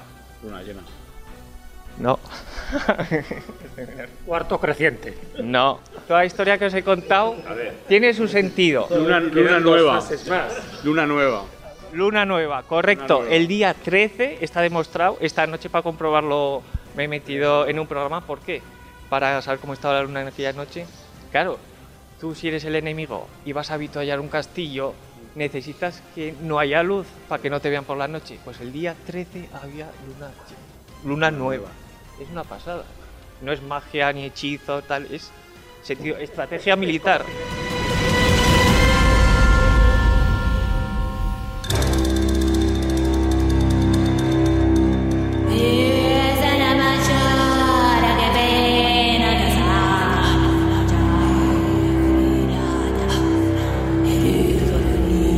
Voy a traducir un segundo a, esta mujer. Sube la música Espi, porfa. Dice que va a hablar Juan Ignacio Cuesta. sube un momento, por favor. Confirma que ha traído la guitarra también. Y dice además que trae un experimento que pocas veces se ha escuchado en la escóbula. Ha cerrado la puerta de golpe y se ha marchado. Así que no sé lo que va a venir ahora, después de que Juan Ignacio, eso sí, nos hable, ya ha mencionado de César Borgia, ya ha mencionado Félix el tema del enterramiento, pero ¿Qué relación tiene, si es que la tiene, con este tema de la brujería? ¿Qué algo hizo? Bueno, me tocó investigar la vida de, esta familia valenciana, porque todo el mundo piensa que eran italianos. Eran, vamos, tenían sus orígenes eh, fundamentalmente en Jati Bagandía. Pero en fin, pero César Borgia no solamente tenía, tiene, tiene esta constante histórica, sino que él también estaba relacionado, y puesto que hemos hablado de ello, con el tema de la brujería a través del que era prácticamente su secretario, que era un señor que se llamaba Miquel Corella, ¿eh? más conocido como Michelotto que era el que le ponía en contacto con una señora a la que llamaban la bruja, que vivía en Cerveteri, en Roma, y que le proporcionaba un veneno del que no sabemos la composición, que se llamaba la cantarela y con el que se supone que los borgianes iban envenenando a todos sus enemigos de una u otra manera. Hoy día ya, a partir de que Gregorio Marañón estudió el tema, sabemos que los borgianos murieron precisamente envenenados. O sea, eh, en concreto Alejandro VI, porque tanto César como Alejandro VI, durante una cena, efectivamente, caen enfermos, pero caen enfermos de paludismo, realmente, no, no, no es que fueran envenenados. El Micheletto Corella, vaya Vaya pájaro, porque bueno, sí, era, Micheletto Corella era secretario, pero era un condottiero, pues para que os hagáis una idea, era un, Sí, un jefe era- de mercenarios, exacto, era, era- un asesino claro. en serie. Era exacto, era- un asesino, os voy a- secretario. Bueno, la mafia, uno pringados. Os voy, a poner, os voy a poner un ejemplo de quién era Micheletto Corella. Vaya. Micheletto Corella. Si habéis visto Juego de Tronos, Micheletto Corella sería, si habéis visto Juego de Tronos, Hay, hay spoiler, cuidado. perro. Cuidado, ¿eh? El personaje de perro, si le conocéis dentro de la serie de Juego de Tronos, sería algo parecido a lo que era Micheletto Corella en ese momento. No he visto Era Juego un de tío Tronos brutal. y seguro que era que no tenía enemigos, vamos. un pobre o sea, hombre. a la vez. Era mejor tenerle como amigo que como enemigo. Por cierto, muere un año después de César señor, Borgia, también. sí. Pero muere, pero en, en extrañas circunstancias. Bueno, no muere en estas circunstancias porque en aquella época morir era muy fácil. Muere de muerte natural. y ahora también. Y ahora, Murió de muerte natural, sigue. De ahí la relación fundamentalmente de una, de una que nace en Aragón, sigue en Valencia, luego va a Roma y termina con uno de sus miembros, con dos de sus miembros en dos lugares totalmente distintos. Uno enterrado aquí en Viana, que es César Borgia, y luego la pobre Lucrecia, que tanta mala fama tenía de haber sido incestuosa y de haber envenenado a tanta gente, que prácticamente se convierte al final de su vida, una vez que se cansa con Alfonso de Este, ¿eh? en una especie de Vita Perón de la época, porque ella es protectora de las artes, protectora de la gente, sobre todo del amante suyo, que era el, el poeta Pietro Bembo, ¿eh? y, y- y que realmente han sido muy tratados, muy maltratados por la historia, sobre todo por, por eh, algunos dramaturgos posteriores como eh, Alejandro Dumas. como no, Alejandro, como Dumas y algunos otros. Afortunadamente, luego en el siglo XX, Mario Puzo escribe una historia sobre los Borgia, eh, donde pone las cosas un poco en su sitio y dice, mira, ustedes, vamos a ver, no eran buena gente, evidentemente los Borgia eran unos señores muy rudos. Solo asesinaban y Pero no, eran, pero no eran los peores. Además, Alejandro VI fue fundamental para los intereses de España en ultramar. Eso sí. Precisamente a través del Tratado de Tordesillas. O sea, que eso de que el Papa Borgia es un papa diabólico, cuidado, que a, a Fernando el Católico le vino muy bien. ¿eh? Que por cierto, Alejandro VI se le puede relacionar con el brujo de Bargota, según Marcelino También, y ciertamente. Pelayo, cuando en la historia de los historiadores españoles, cuando habla del brujo de Bargota, junto con otros que volaban supuestamente con sus geniecillos, sus duendes familiares, pues él dice que gracias a esos vuelos, esos vuelos sobrenaturales que tenía, pues, bueno, como causa los mamur, que es uno de los nombres, ¿no? que se da Bueno, en la zona para Los estos Mamur diablillos. eran, mm, eran duendes familiares y duendes que pueden ser vendidos, eh, dados en herencia o comprados. Esto es un detallito. Entonces, una de las cosas que cuenta Marcelino Menéndez Pelayo para, sobre todo, cronológicamente, es que uno de esos vuelos sobrenaturales que hace montado en una nube, pero ayudado, en fin, por estos Belsaco, ¿no? De sirvientes, va precisamente para eh, ayudar a Alejandro VI de una conspiración que se estaba tramando contra él. Y eso ya nos sitúa un poco, porque Alejandro, eh, el Papa Borgia, eh, más o menos es desde 1492 a 1503, por tanto ya sabemos un poco por dónde está. De ahí que él no tuviera ningún tipo de implicación en la Inquisición y el auto de fe de Logroño, porque para esa época ya estaba muerto y bien muerto. Bueno, de todas Félix, por maneras, favor. vamos a hacer un pequeño experimento. Espera un segundo, un segundo. Si Quiero no te hablar he Félix, visto, sí. Si no te he visto, no te he visto. Sí, voy a pronunciar unas brevísimas palabras de más o menos tres cuartos de hora. He nombrado antes que una sencilla carnicera de Viana me hablaba a mí de mocete acerca del brujo Bargota. Por lo tanto, yo soy un hijo de la tradición oral en Viana.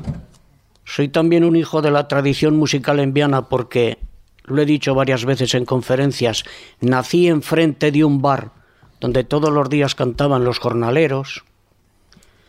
Aquí se acaban de nombrar los familiares o los duendes de los que, eso es, de los que se habla con motivo de, del brujo de Bargota de Alejandro VI.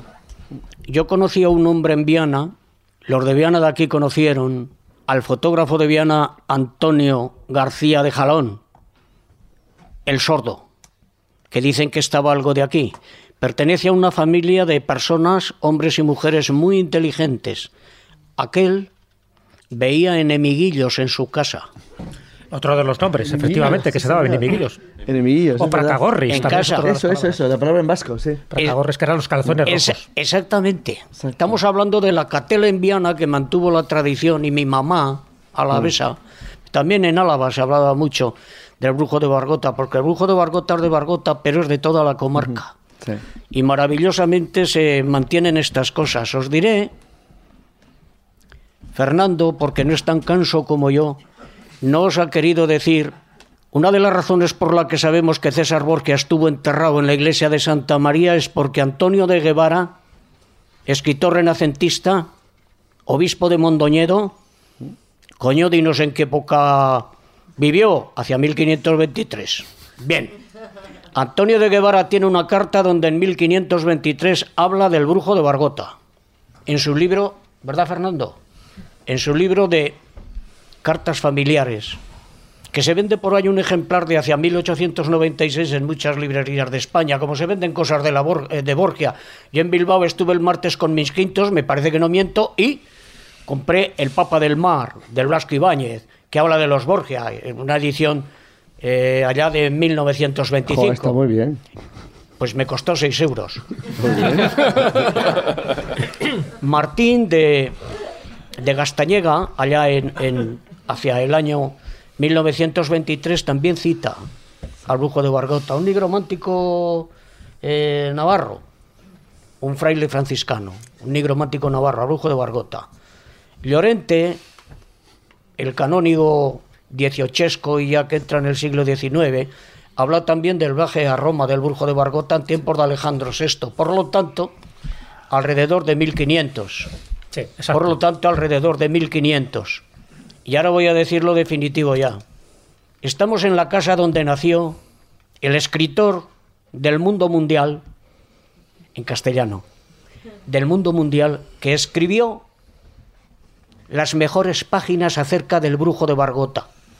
Estamos en su casa hoy. Francisco Navarro Villoslada, autor de la famosa novela histórica Amaya o Los vascos en el siglo VIII. Francisco Navarro Villoslada escribió cinco capítulos de una novela que no pudo terminar, El hijo del fuerte, de, de Sancho VII el Fuerte, Carlos. Dos metros de altura en, la- en el siglo XIII que mola. Hermano mío. La- le, le veis las cadenas del escudo de Sí. Navarra. Jugó en la, escudo- en en. NBA en aquella época. El escudo de Navarra, no, el escudo de Navarra era- un águila. Enterrado en Roncesvalles, que El era todo eh, una serio, tumba gigantesca. El ¿eh? escudo de Navarra, de Navarra era un águila negra hasta las navas. Sí. Escribió cinco capítulos de una novela. En ella, el rey de Navarra, Juan de la Brit, que se encuentra en Viana, en la novela, que se encuentra en Viana, quiere saber si ha venido el heredero a Navarra de la estirpe de Sancho VII el Fuerte. Y entonces está entre Dios y el diablo, dice Navarro Villoslada. Entrevista al párroco de Viana y al brujo de Bargota, a Juanes y confía más en el brujo, el rey de Navarra. Segundo, el brujo de Bargota le soluciona por encima del clero. El brujo de Bargota, que no pertenece precisamente a ese tipo de clero, le soluciona el problema al rey de Navarra. Cuando va a entrevistarse con el rey de Navarra, empieza hablando el brujo de Bargota. ¿Por qué? Porque tiene más autoridad que el rey de Navarra. Y el rey de Navarra le dice luego, ¿cuánto te pago? Le, di- le dice, yo no cobro nada. No me hace falta dinero. Cacho mamón. ¿Le dijo eso de verdad? Eso en Román Paladino, ¿Sí? claro. Bueno, Por esto supuesto. en, en romance navarro del siglo XII, pero vale, vale. Eso. Se lo dijo en inglés. Porque era sobrino de Ricardo Colazón de León. Sí, Le- señor. Le, dijo, "Cacho- Sí, señor. cacho mamón. Cacho mamón. en, en- en francés normando. Es un retrato maravilloso. Yo, modestamente, el año pasado, en la revista del colegio, en homenaje a Francisco Navarro Villoslada y su 200 aniversario, 200 aniversario de su nacimiento, de su homenaje allá, por, el año mil, eh, 1818, nació, 200 años, 200 aniversarios. Entonces, en homenaje escribí ese artículo.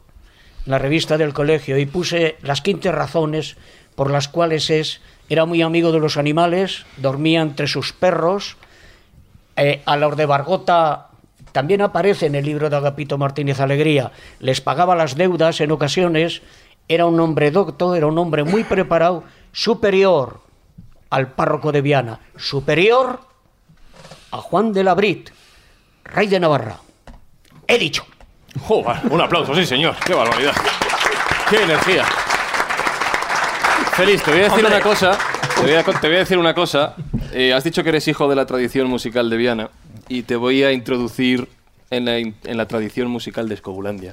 Porque Juan Ignacio ha cogido la guitarra. Creo que desprecia a los músicos. ¿eh? No, no, no, no. Pues eh, bueno, luego dirás qué te parece esto. Ve- Juan Ignacio ha preparado un experimento, como yo decía antes y ha anunciado la señora, que yo no sé cómo va a salir. Os va a contar primero qué material trae y segundo, cuéntales, por favor, cómo lo has preparado. Bueno, voy a explicaros un poquito. Cuando se habló de hacer un programa sobre la brujería, mm, centrado en Navarra y tal, estuve buscando en el folclore hispano, con algunos folcloristas importantes como Joaquín Díaz, algunas canciones que hablaran del tema de brujería. No encontré nada. Entonces resulta que recurrí Eso lo llevó una semana. a otras, como llevo muchos años en, la música, en distintos coros y en distintas cosas, busqué, digamos, en la tradición medieval, renacentista, algunas partituras o algunos textos que me pudieran ilustrar sobre el tema y encontré un libro de José Luis, Ped- de, perdón, de eh, José Luis Pedrosa, ¿eh? en el que aparecen algunas referencias que tienen que ver con la brujería y que pertenecen al cancionero de Palacio, a la recopilación que se hizo en el siglo XVII del cancionero de Palacio, que se encontró, como sabéis, no en ningún palacio de Madrid, sino en Uppsala. Porque, claro, estas cosas, das cuenta que en aquellos tiempos las fronteras en Europa pues prácticamente no existían. Entonces he encontrado una canción que tiene que ver con las brujas.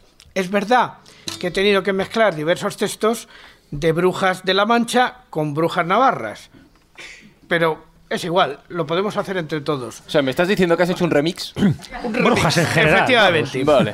Entonces, digamos que la coda, o la que podíamos cantar entre todos, es Racimo de uvas, racimo de moras, quien ha visto dama bailando a estas horas.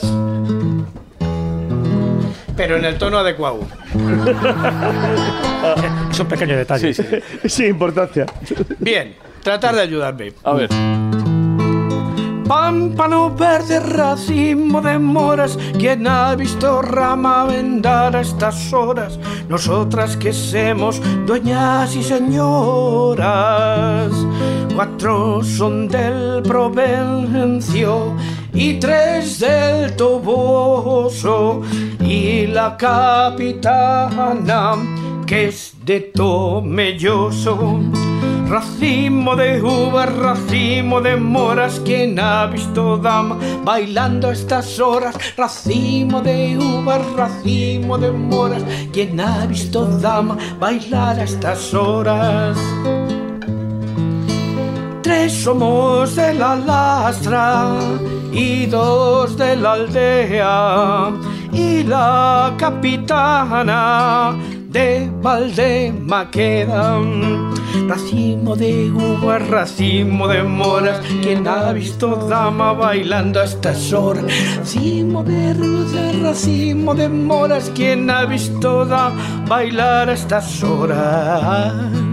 Y ahora toca Navarra. En la senda de brujas pasa un gato negro y era la bruja a embrujar a no sé cuántos. Y allí está el encino bajo el que bailaban y allí se reunían y allí que bailaban y allí está el encino en el que se encontraban y allí bailaban. Racimo de uvas, racimo de moras, quien ha visto dama bailar a estas horas. Racimo de lunas, racimo de moras, quien ha visto dama bailar a estas horas. Racimo de uvas, racimo de moras, quien ha visto dama bailar a estas horas. Racimo de muitas, racimo de moras, quien ha visto dama bailar a estas horas.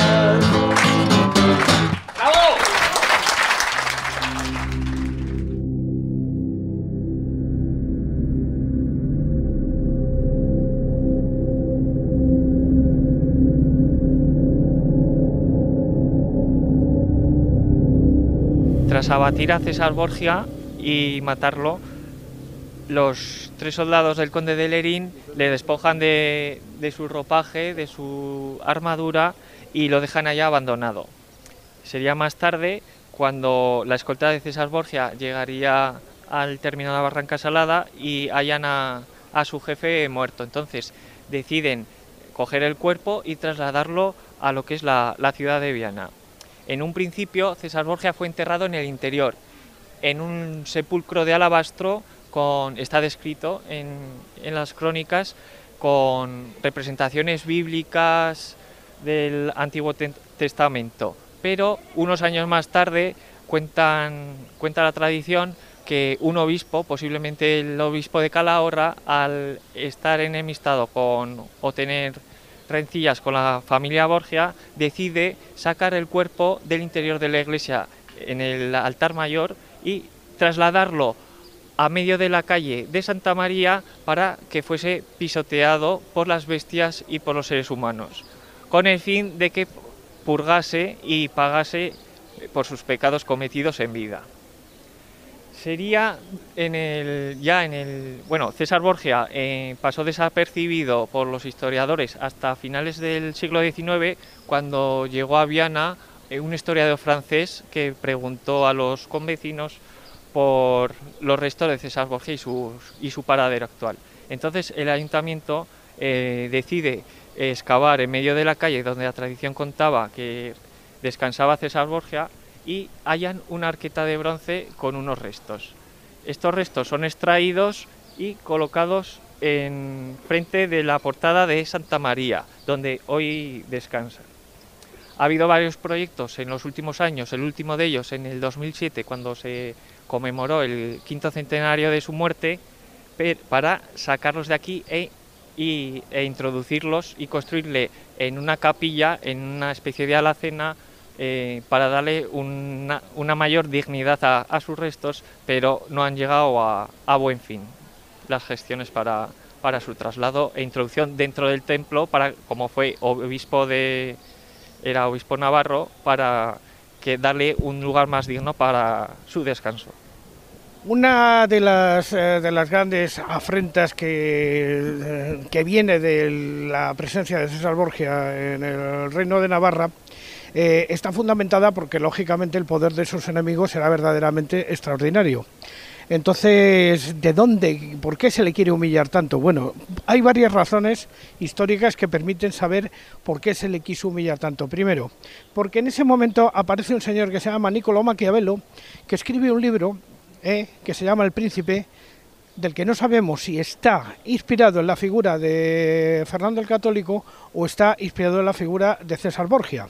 ¿Eh? Entonces eh, parece que la digamos que la pugna que había por, por esa por esa autoría como ser el gran el gran político, el gran militar, el gran príncipe, el autor de toda una dinastía, llevó de alguna manera que existiera una fuerte rivalidad en- entre familias y, y entre grupos.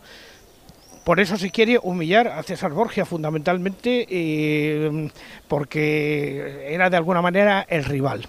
Lo que pasa es que el tiempo viene a demostrar, al cabo de la historia, que César Borgia tiene una implantación a nivel eh, político y mundial como estratega militar mucho más importante que la de Fernando el Católico, porque realmente Fernando el Católico no iba a las batallas per se, sino que lo dejaba todo en manos de Gonzalo Fernández de Córdoba, que era el gran capitán, y eso es conveniente saberlo, porque el verdadero enemigo de César Borgia era Gonzalo Fernández de Córdoba, indudablemente.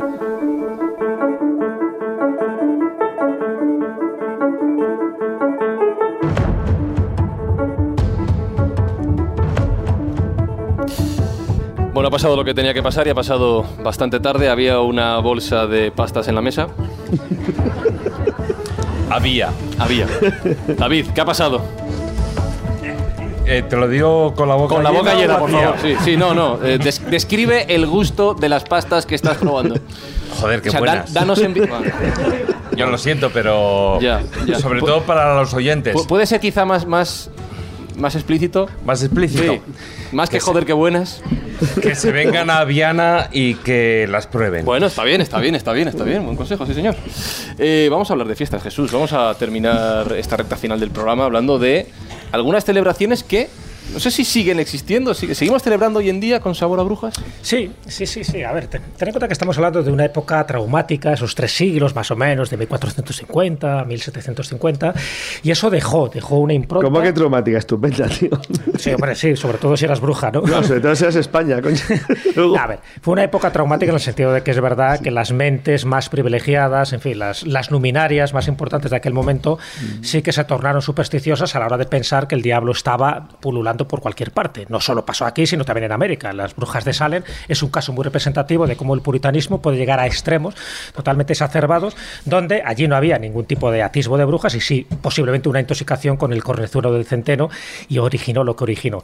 Pero bueno, todo eso lo que hace es que eh, de alguna época traumática, esta y muchísimas más, luego el pueblo, el pueblo llano, estoy hablando en general, pues le intenta sacar la parte lúdica, la parte festiva.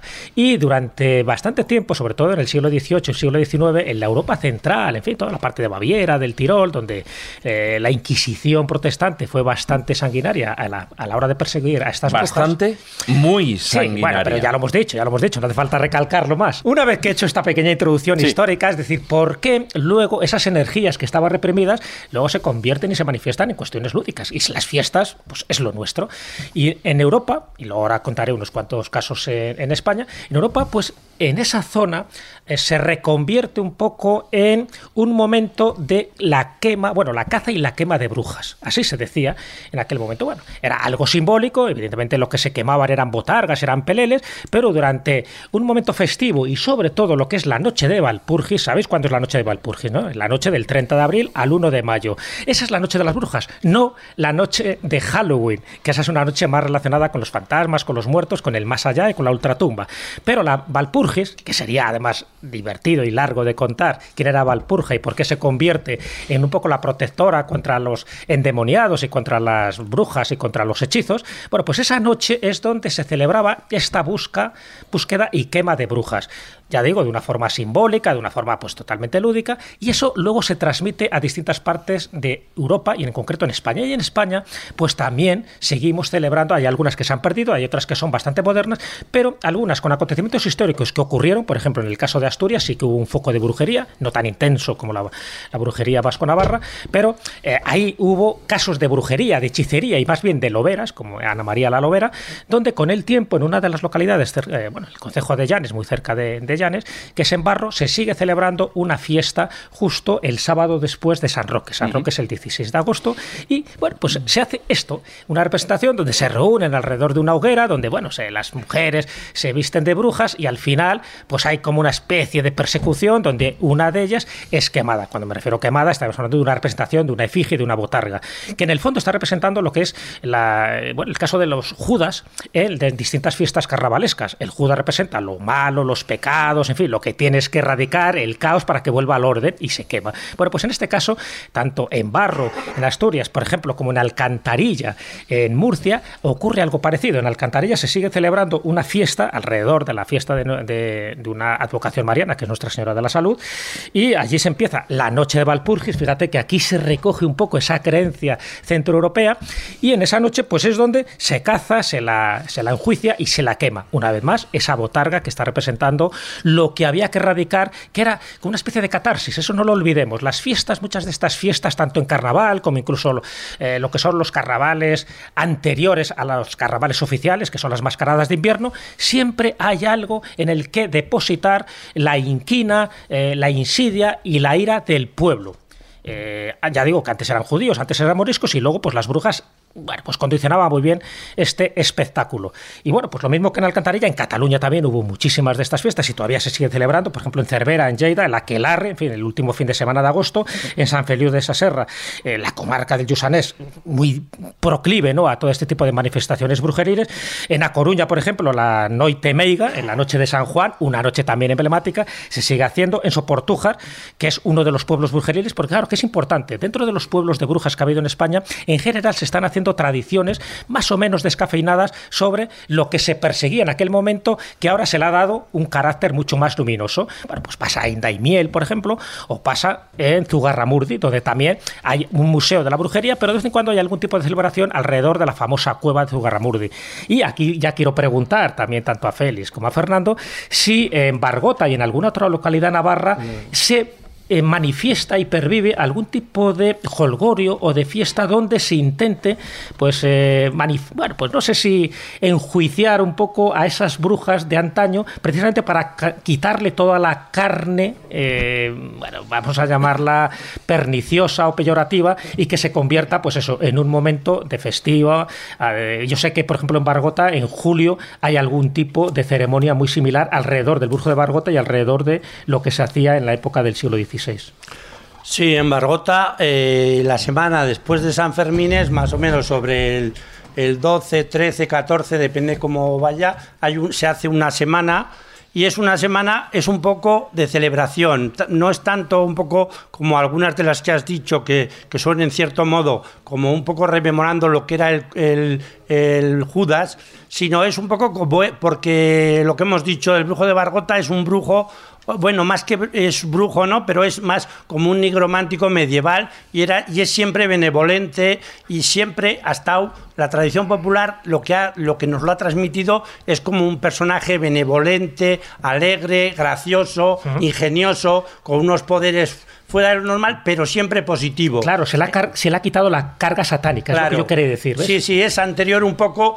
a lo que va a venir posterior, lo que hemos dicho de que va a aportar eh, todos estos teólogos como Henry Kramer y Sprenger, y todos estos ya que, que le dan el aspecto del aquelarre sucio, pecaminoso, satánico, todo dominado por la parte negativa.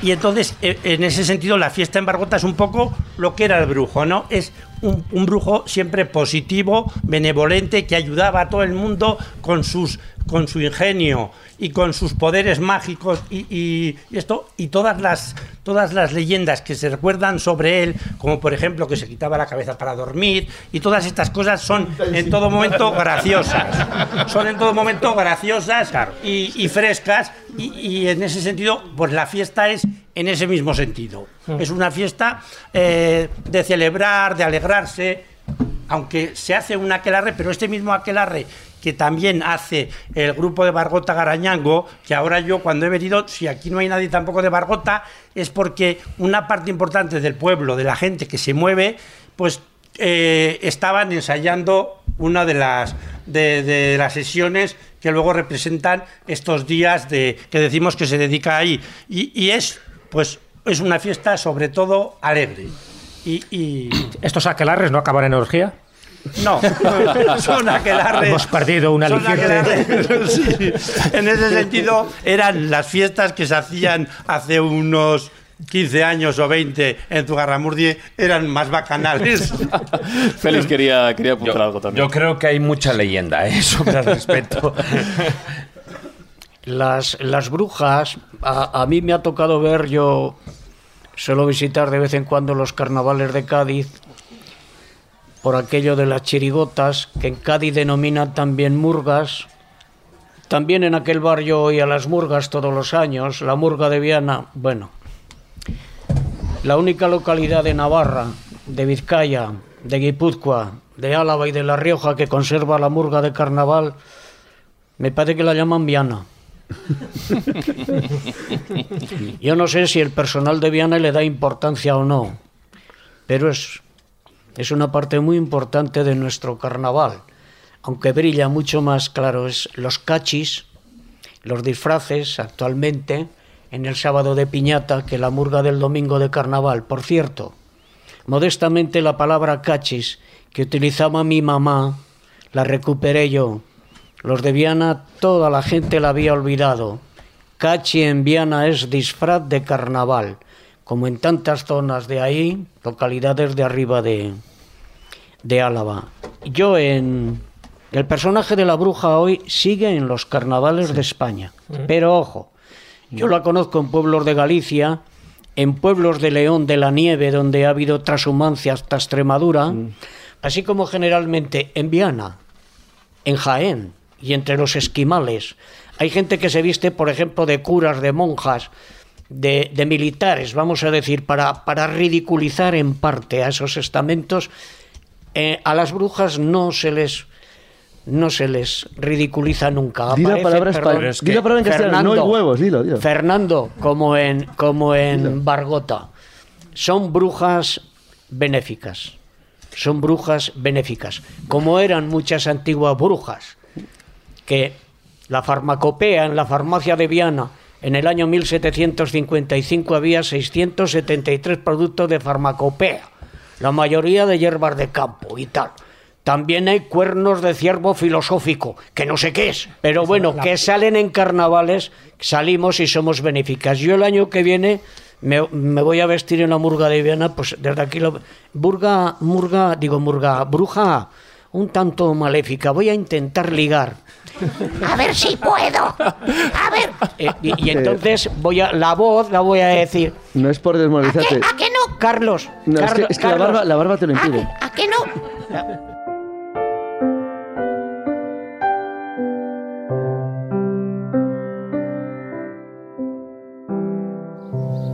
Nos encontramos en Torres del Río. Es una de las paradas obligatorias en el camino jacobeo navarro, donde podemos ver lo que es la iglesia del Santo Sepulcro, una estructura arquitectónica poligonal, en este caso es circular, más bien octogonal. El octógono era una de las construcciones que más utilizaban los templarios para intentar simular lo que era la iglesia del Santo Sepulcro de Jerusalén y siempre con un carácter funerario. La otra sería Eunate, que en esta ruta no la vamos a poder ver, pero sí estamos contemplando una auténtica joya arquitectónica del románico.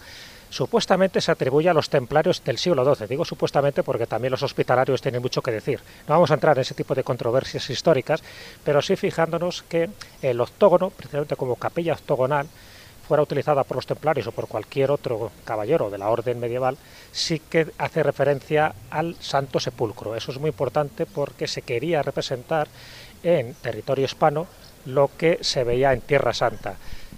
Una de, las características principales que tiene esta estructura octogonal, el octógono, por cierto, el 8, dentro de simbología, es- representa la resurrección, de ahí que el octógono se utiliza siempre en capillas funerarias, ¿no? con la idea, en la esperanza cristiana de resucitar. Y la otra característica es el faro, el faro o linterna de los muertos, porque aunque es posterior esa construcción, pero representaba algo esencial para los peregrinos del Camino de Santiago. Se colocaba una luz, una linterna, para servir de faro a aquellos que venían. Ten en cuenta que estamos en una parte elevada, en la colina dentro del pueblo, de la localidad de Torres del Río, y ese faro, linterna de los muertos, era esencial para que se orientasen los peregrinos que llegaban aquí. Y la otra característica principal que está en el interior es un Cristo, un Cristo crucificado con una corona de rey, un poco para simbolizar su grandeza y su mm, poder no solo espiritual, sino, sino también terrenal. Así que todo eso es lo que le convierte a Torres del Río en una singularidad, en una rareza y donde se junta tanto los conocimientos cristianos como islámicos a la hora de confeccionar todo un templo dedicado a, a Cristo, a la resurrección y la propia capilla y la propia estructura nos está indicando que todo esto forma parte de uno de los enclaves principales del Camino de Santiago, ese camino de peregrinación y de perfección, para que eh, cuando llegaras a Santiago de Compostela tuvieras todos los, los predicamentos espirituales necesarios. Por eso es parada obligatoria dentro del Camino Jacobeo. Hay una cosa que no deberíamos olvidar y es que además es un templo fortaleza. Por lo tanto, es muy posible que efectivamente sí que eh, pertenezca a su arquitectura al ideal templario. Date cuenta que la parte izquierda, o sea, la torre campanario, ¿eh? está con saeteras, con lo cual significa que era una iglesia fortaleza desde la cual hoy día vemos que hay una especie de rejita ahí metida, pero en tiempos por ahí lo que te podía salir es una flecha en un momento dado y meterte un viaje. Las iglesias fortalezas son muy típicas de los siglos XI y XII, hay varias a lo largo de toda España, pero esta es especialmente importante porque no solamente funciona como un, digamos, un centro peregrinal, sino también como un centro de defensa del propio Camino de Santiago.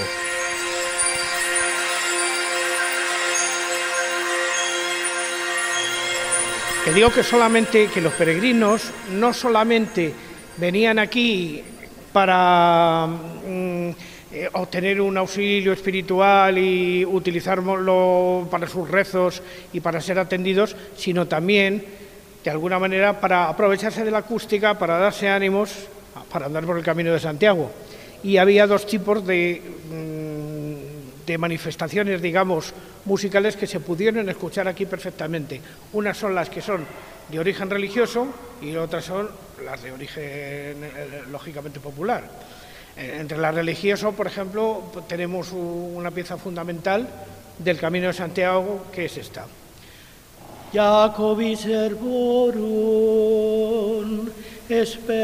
Medicina tuorum. Aleluya, aleluya.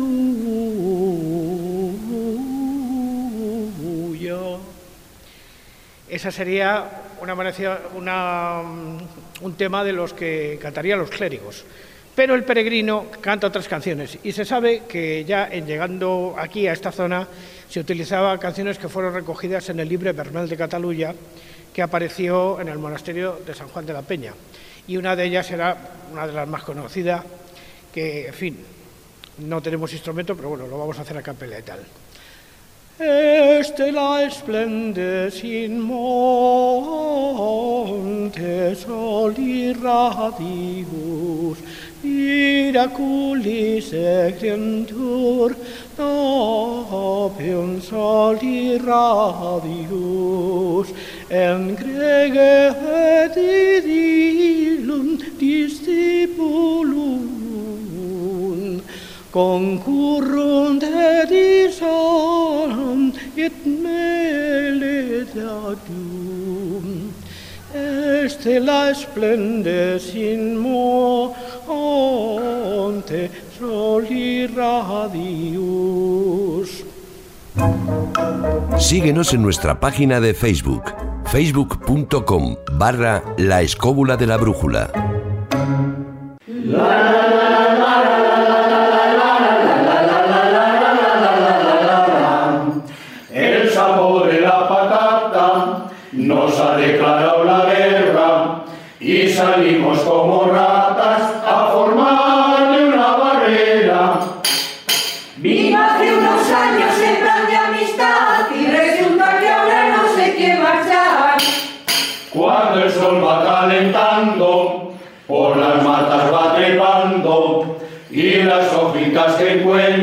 todas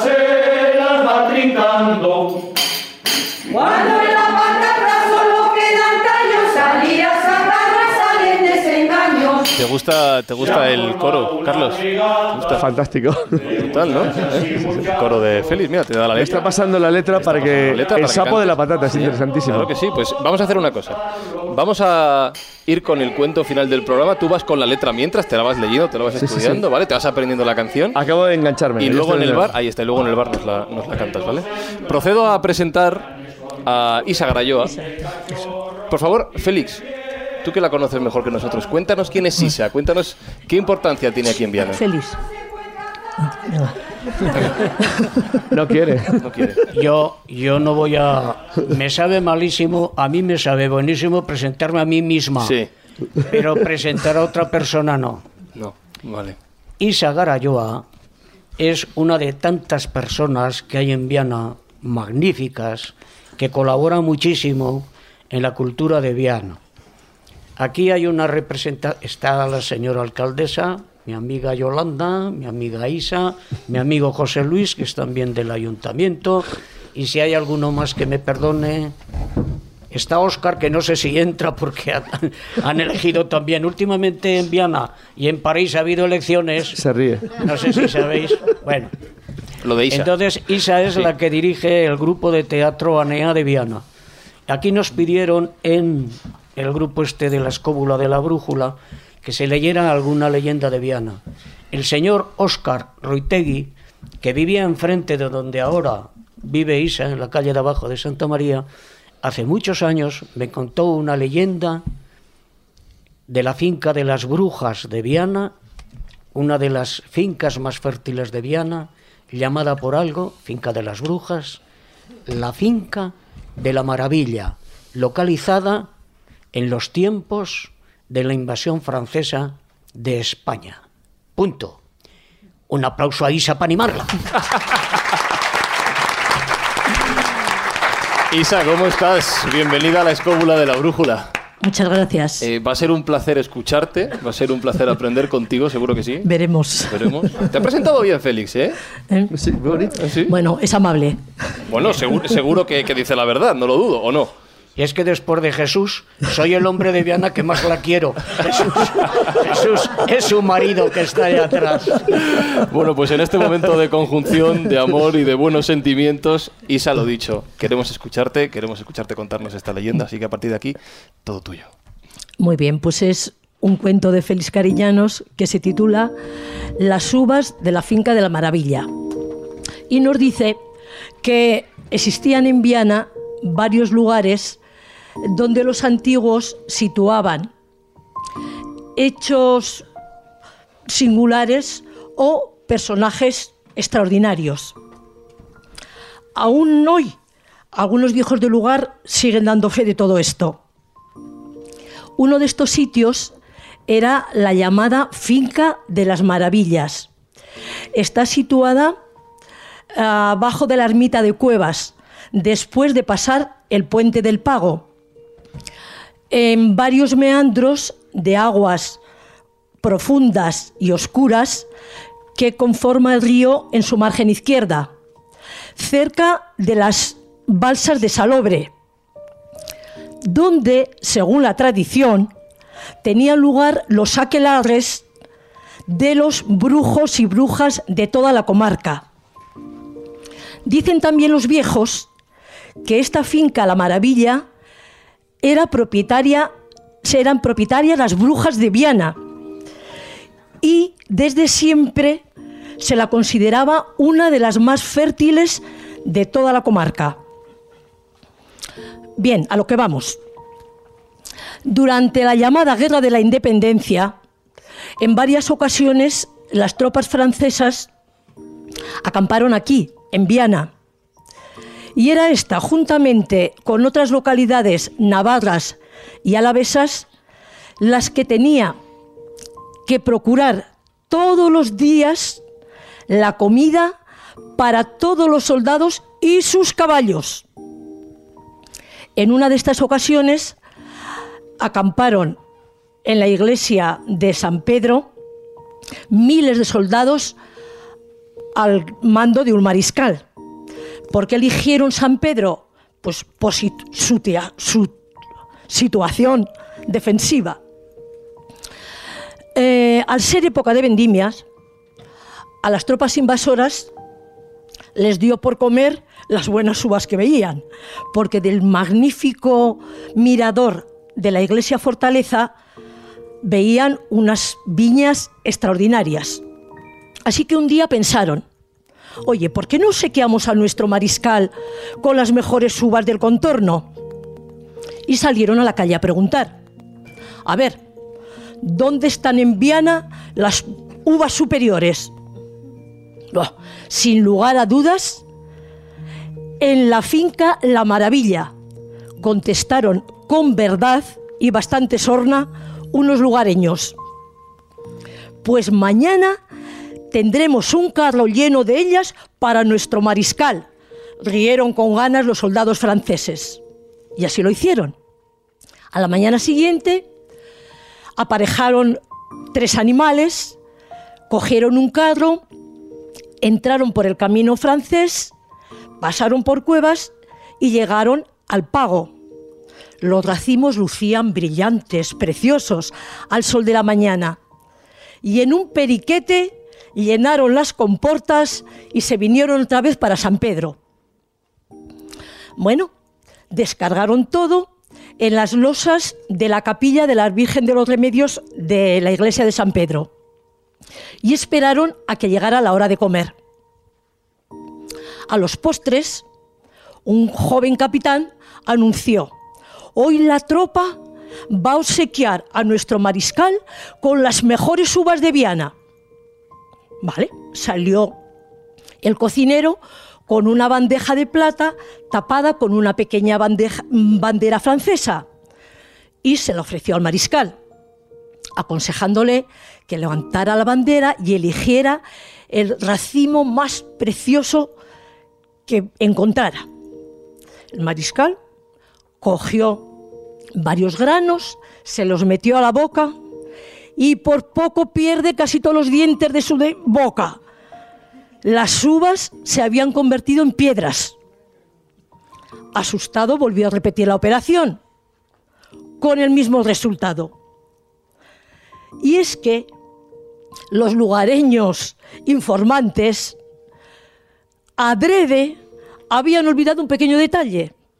Decirles a los franceses que para gustar las uvas de la maravilla tenían que cumplir una condición, ser amigos de Viana. Y ellos obviamente no la cumplían. Así que las brujas benéficas castigaron la mala conducta de los franceses. Y colorín colorado, este cuento se ha acabado.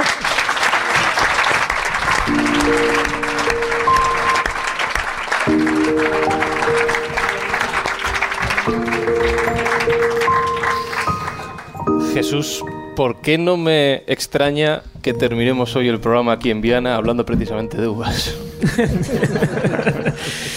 Pues a lo mejor porque es zona vinícola. A lo mejor. A lo mejor. Y el vino tiene mucha tradición mágica, pero también sagrada. No se puede concebir un culto, una religión, una liturgia sin el vino. Y por supuesto, sin una buena orgía después de un buen aclarre. es que ya no. Te iba a preguntar que también has hablado de brujas benéficas, pero acabas de soltar lo de la orgía, ya no sé si preguntarte. es que es el chimpún adecuado. Un aplauso, por favor, para Isa.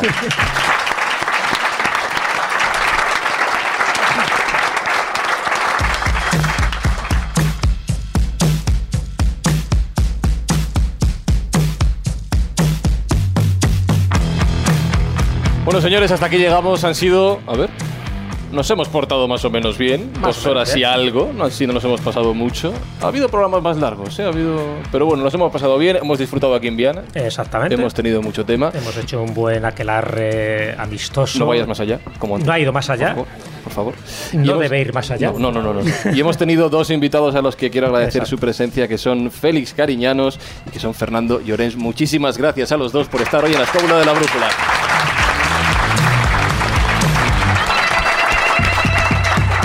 Y sigo despidiendo a mis compañeros. Carlos Canales, gracias una semana más. Muy bien, muy bien esto, ¿eh? Muy bien. Te lo dices a ti mismo, ¿no?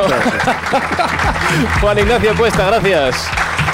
Pues antes de irme quisiera decir una cosa a todos los de Viana. No olvidemos que estamos en la zona de la Ribera y que no deja de ser Viana la puerta a todo ese mundo maravilloso que es Navarra y al que yo quiero tanto de hace tantos años, la Foz de Lubier, la selva de Irati, el señorío de Bertiz, y hasta llegar a Zugarramurdi. Lo que pasa es que, claro, ya si llegamos a, Dan- a Dancharinea, ya nos pasamos a Francia. Joder, ¿qué vamos? Hay que venir, hay que venir. Un aplauso para Juan Ignacio, por favor. David Sentinella, gracias una semana más. Bueno, pues nos vemos la próxima semana. Eso es, sí, señor. No serán Viana, eso sí. No Ah. serán Viana, aunque por supuesto recomiendo que la gente conozca toda esta zona, como decía bien Juan Ignacio, como decía Maese, desde aquí hasta el Valle de Bazán, joder, Navarra, merece la pena visitarla. Un aplauso para David, por favor. Bueno, Jesús, ahora vamos a lo nuestro. Al comer y a seguir, creo que sí. seguir sufriendo. El comercio, el bebercio. El comercio y el bebercio. Pero bueno, es una forma también de vivir, de sentir y sobre todo de darnos cuenta de que estamos aquí para disfrutar de la vida, no lo olvidemos. Un aplauso para Jesús Calleja, por favor. Gracias Alberto Espinosa en los mandos técnicos, gracias por supuesto al Ayuntamiento de Viana, al Gobierno de Navarra, gracias Cristina, de, de parte de todo el equipo de la Escóbula de la Brújula, gracias a todos los asistentes y ha sido un placer. Chao.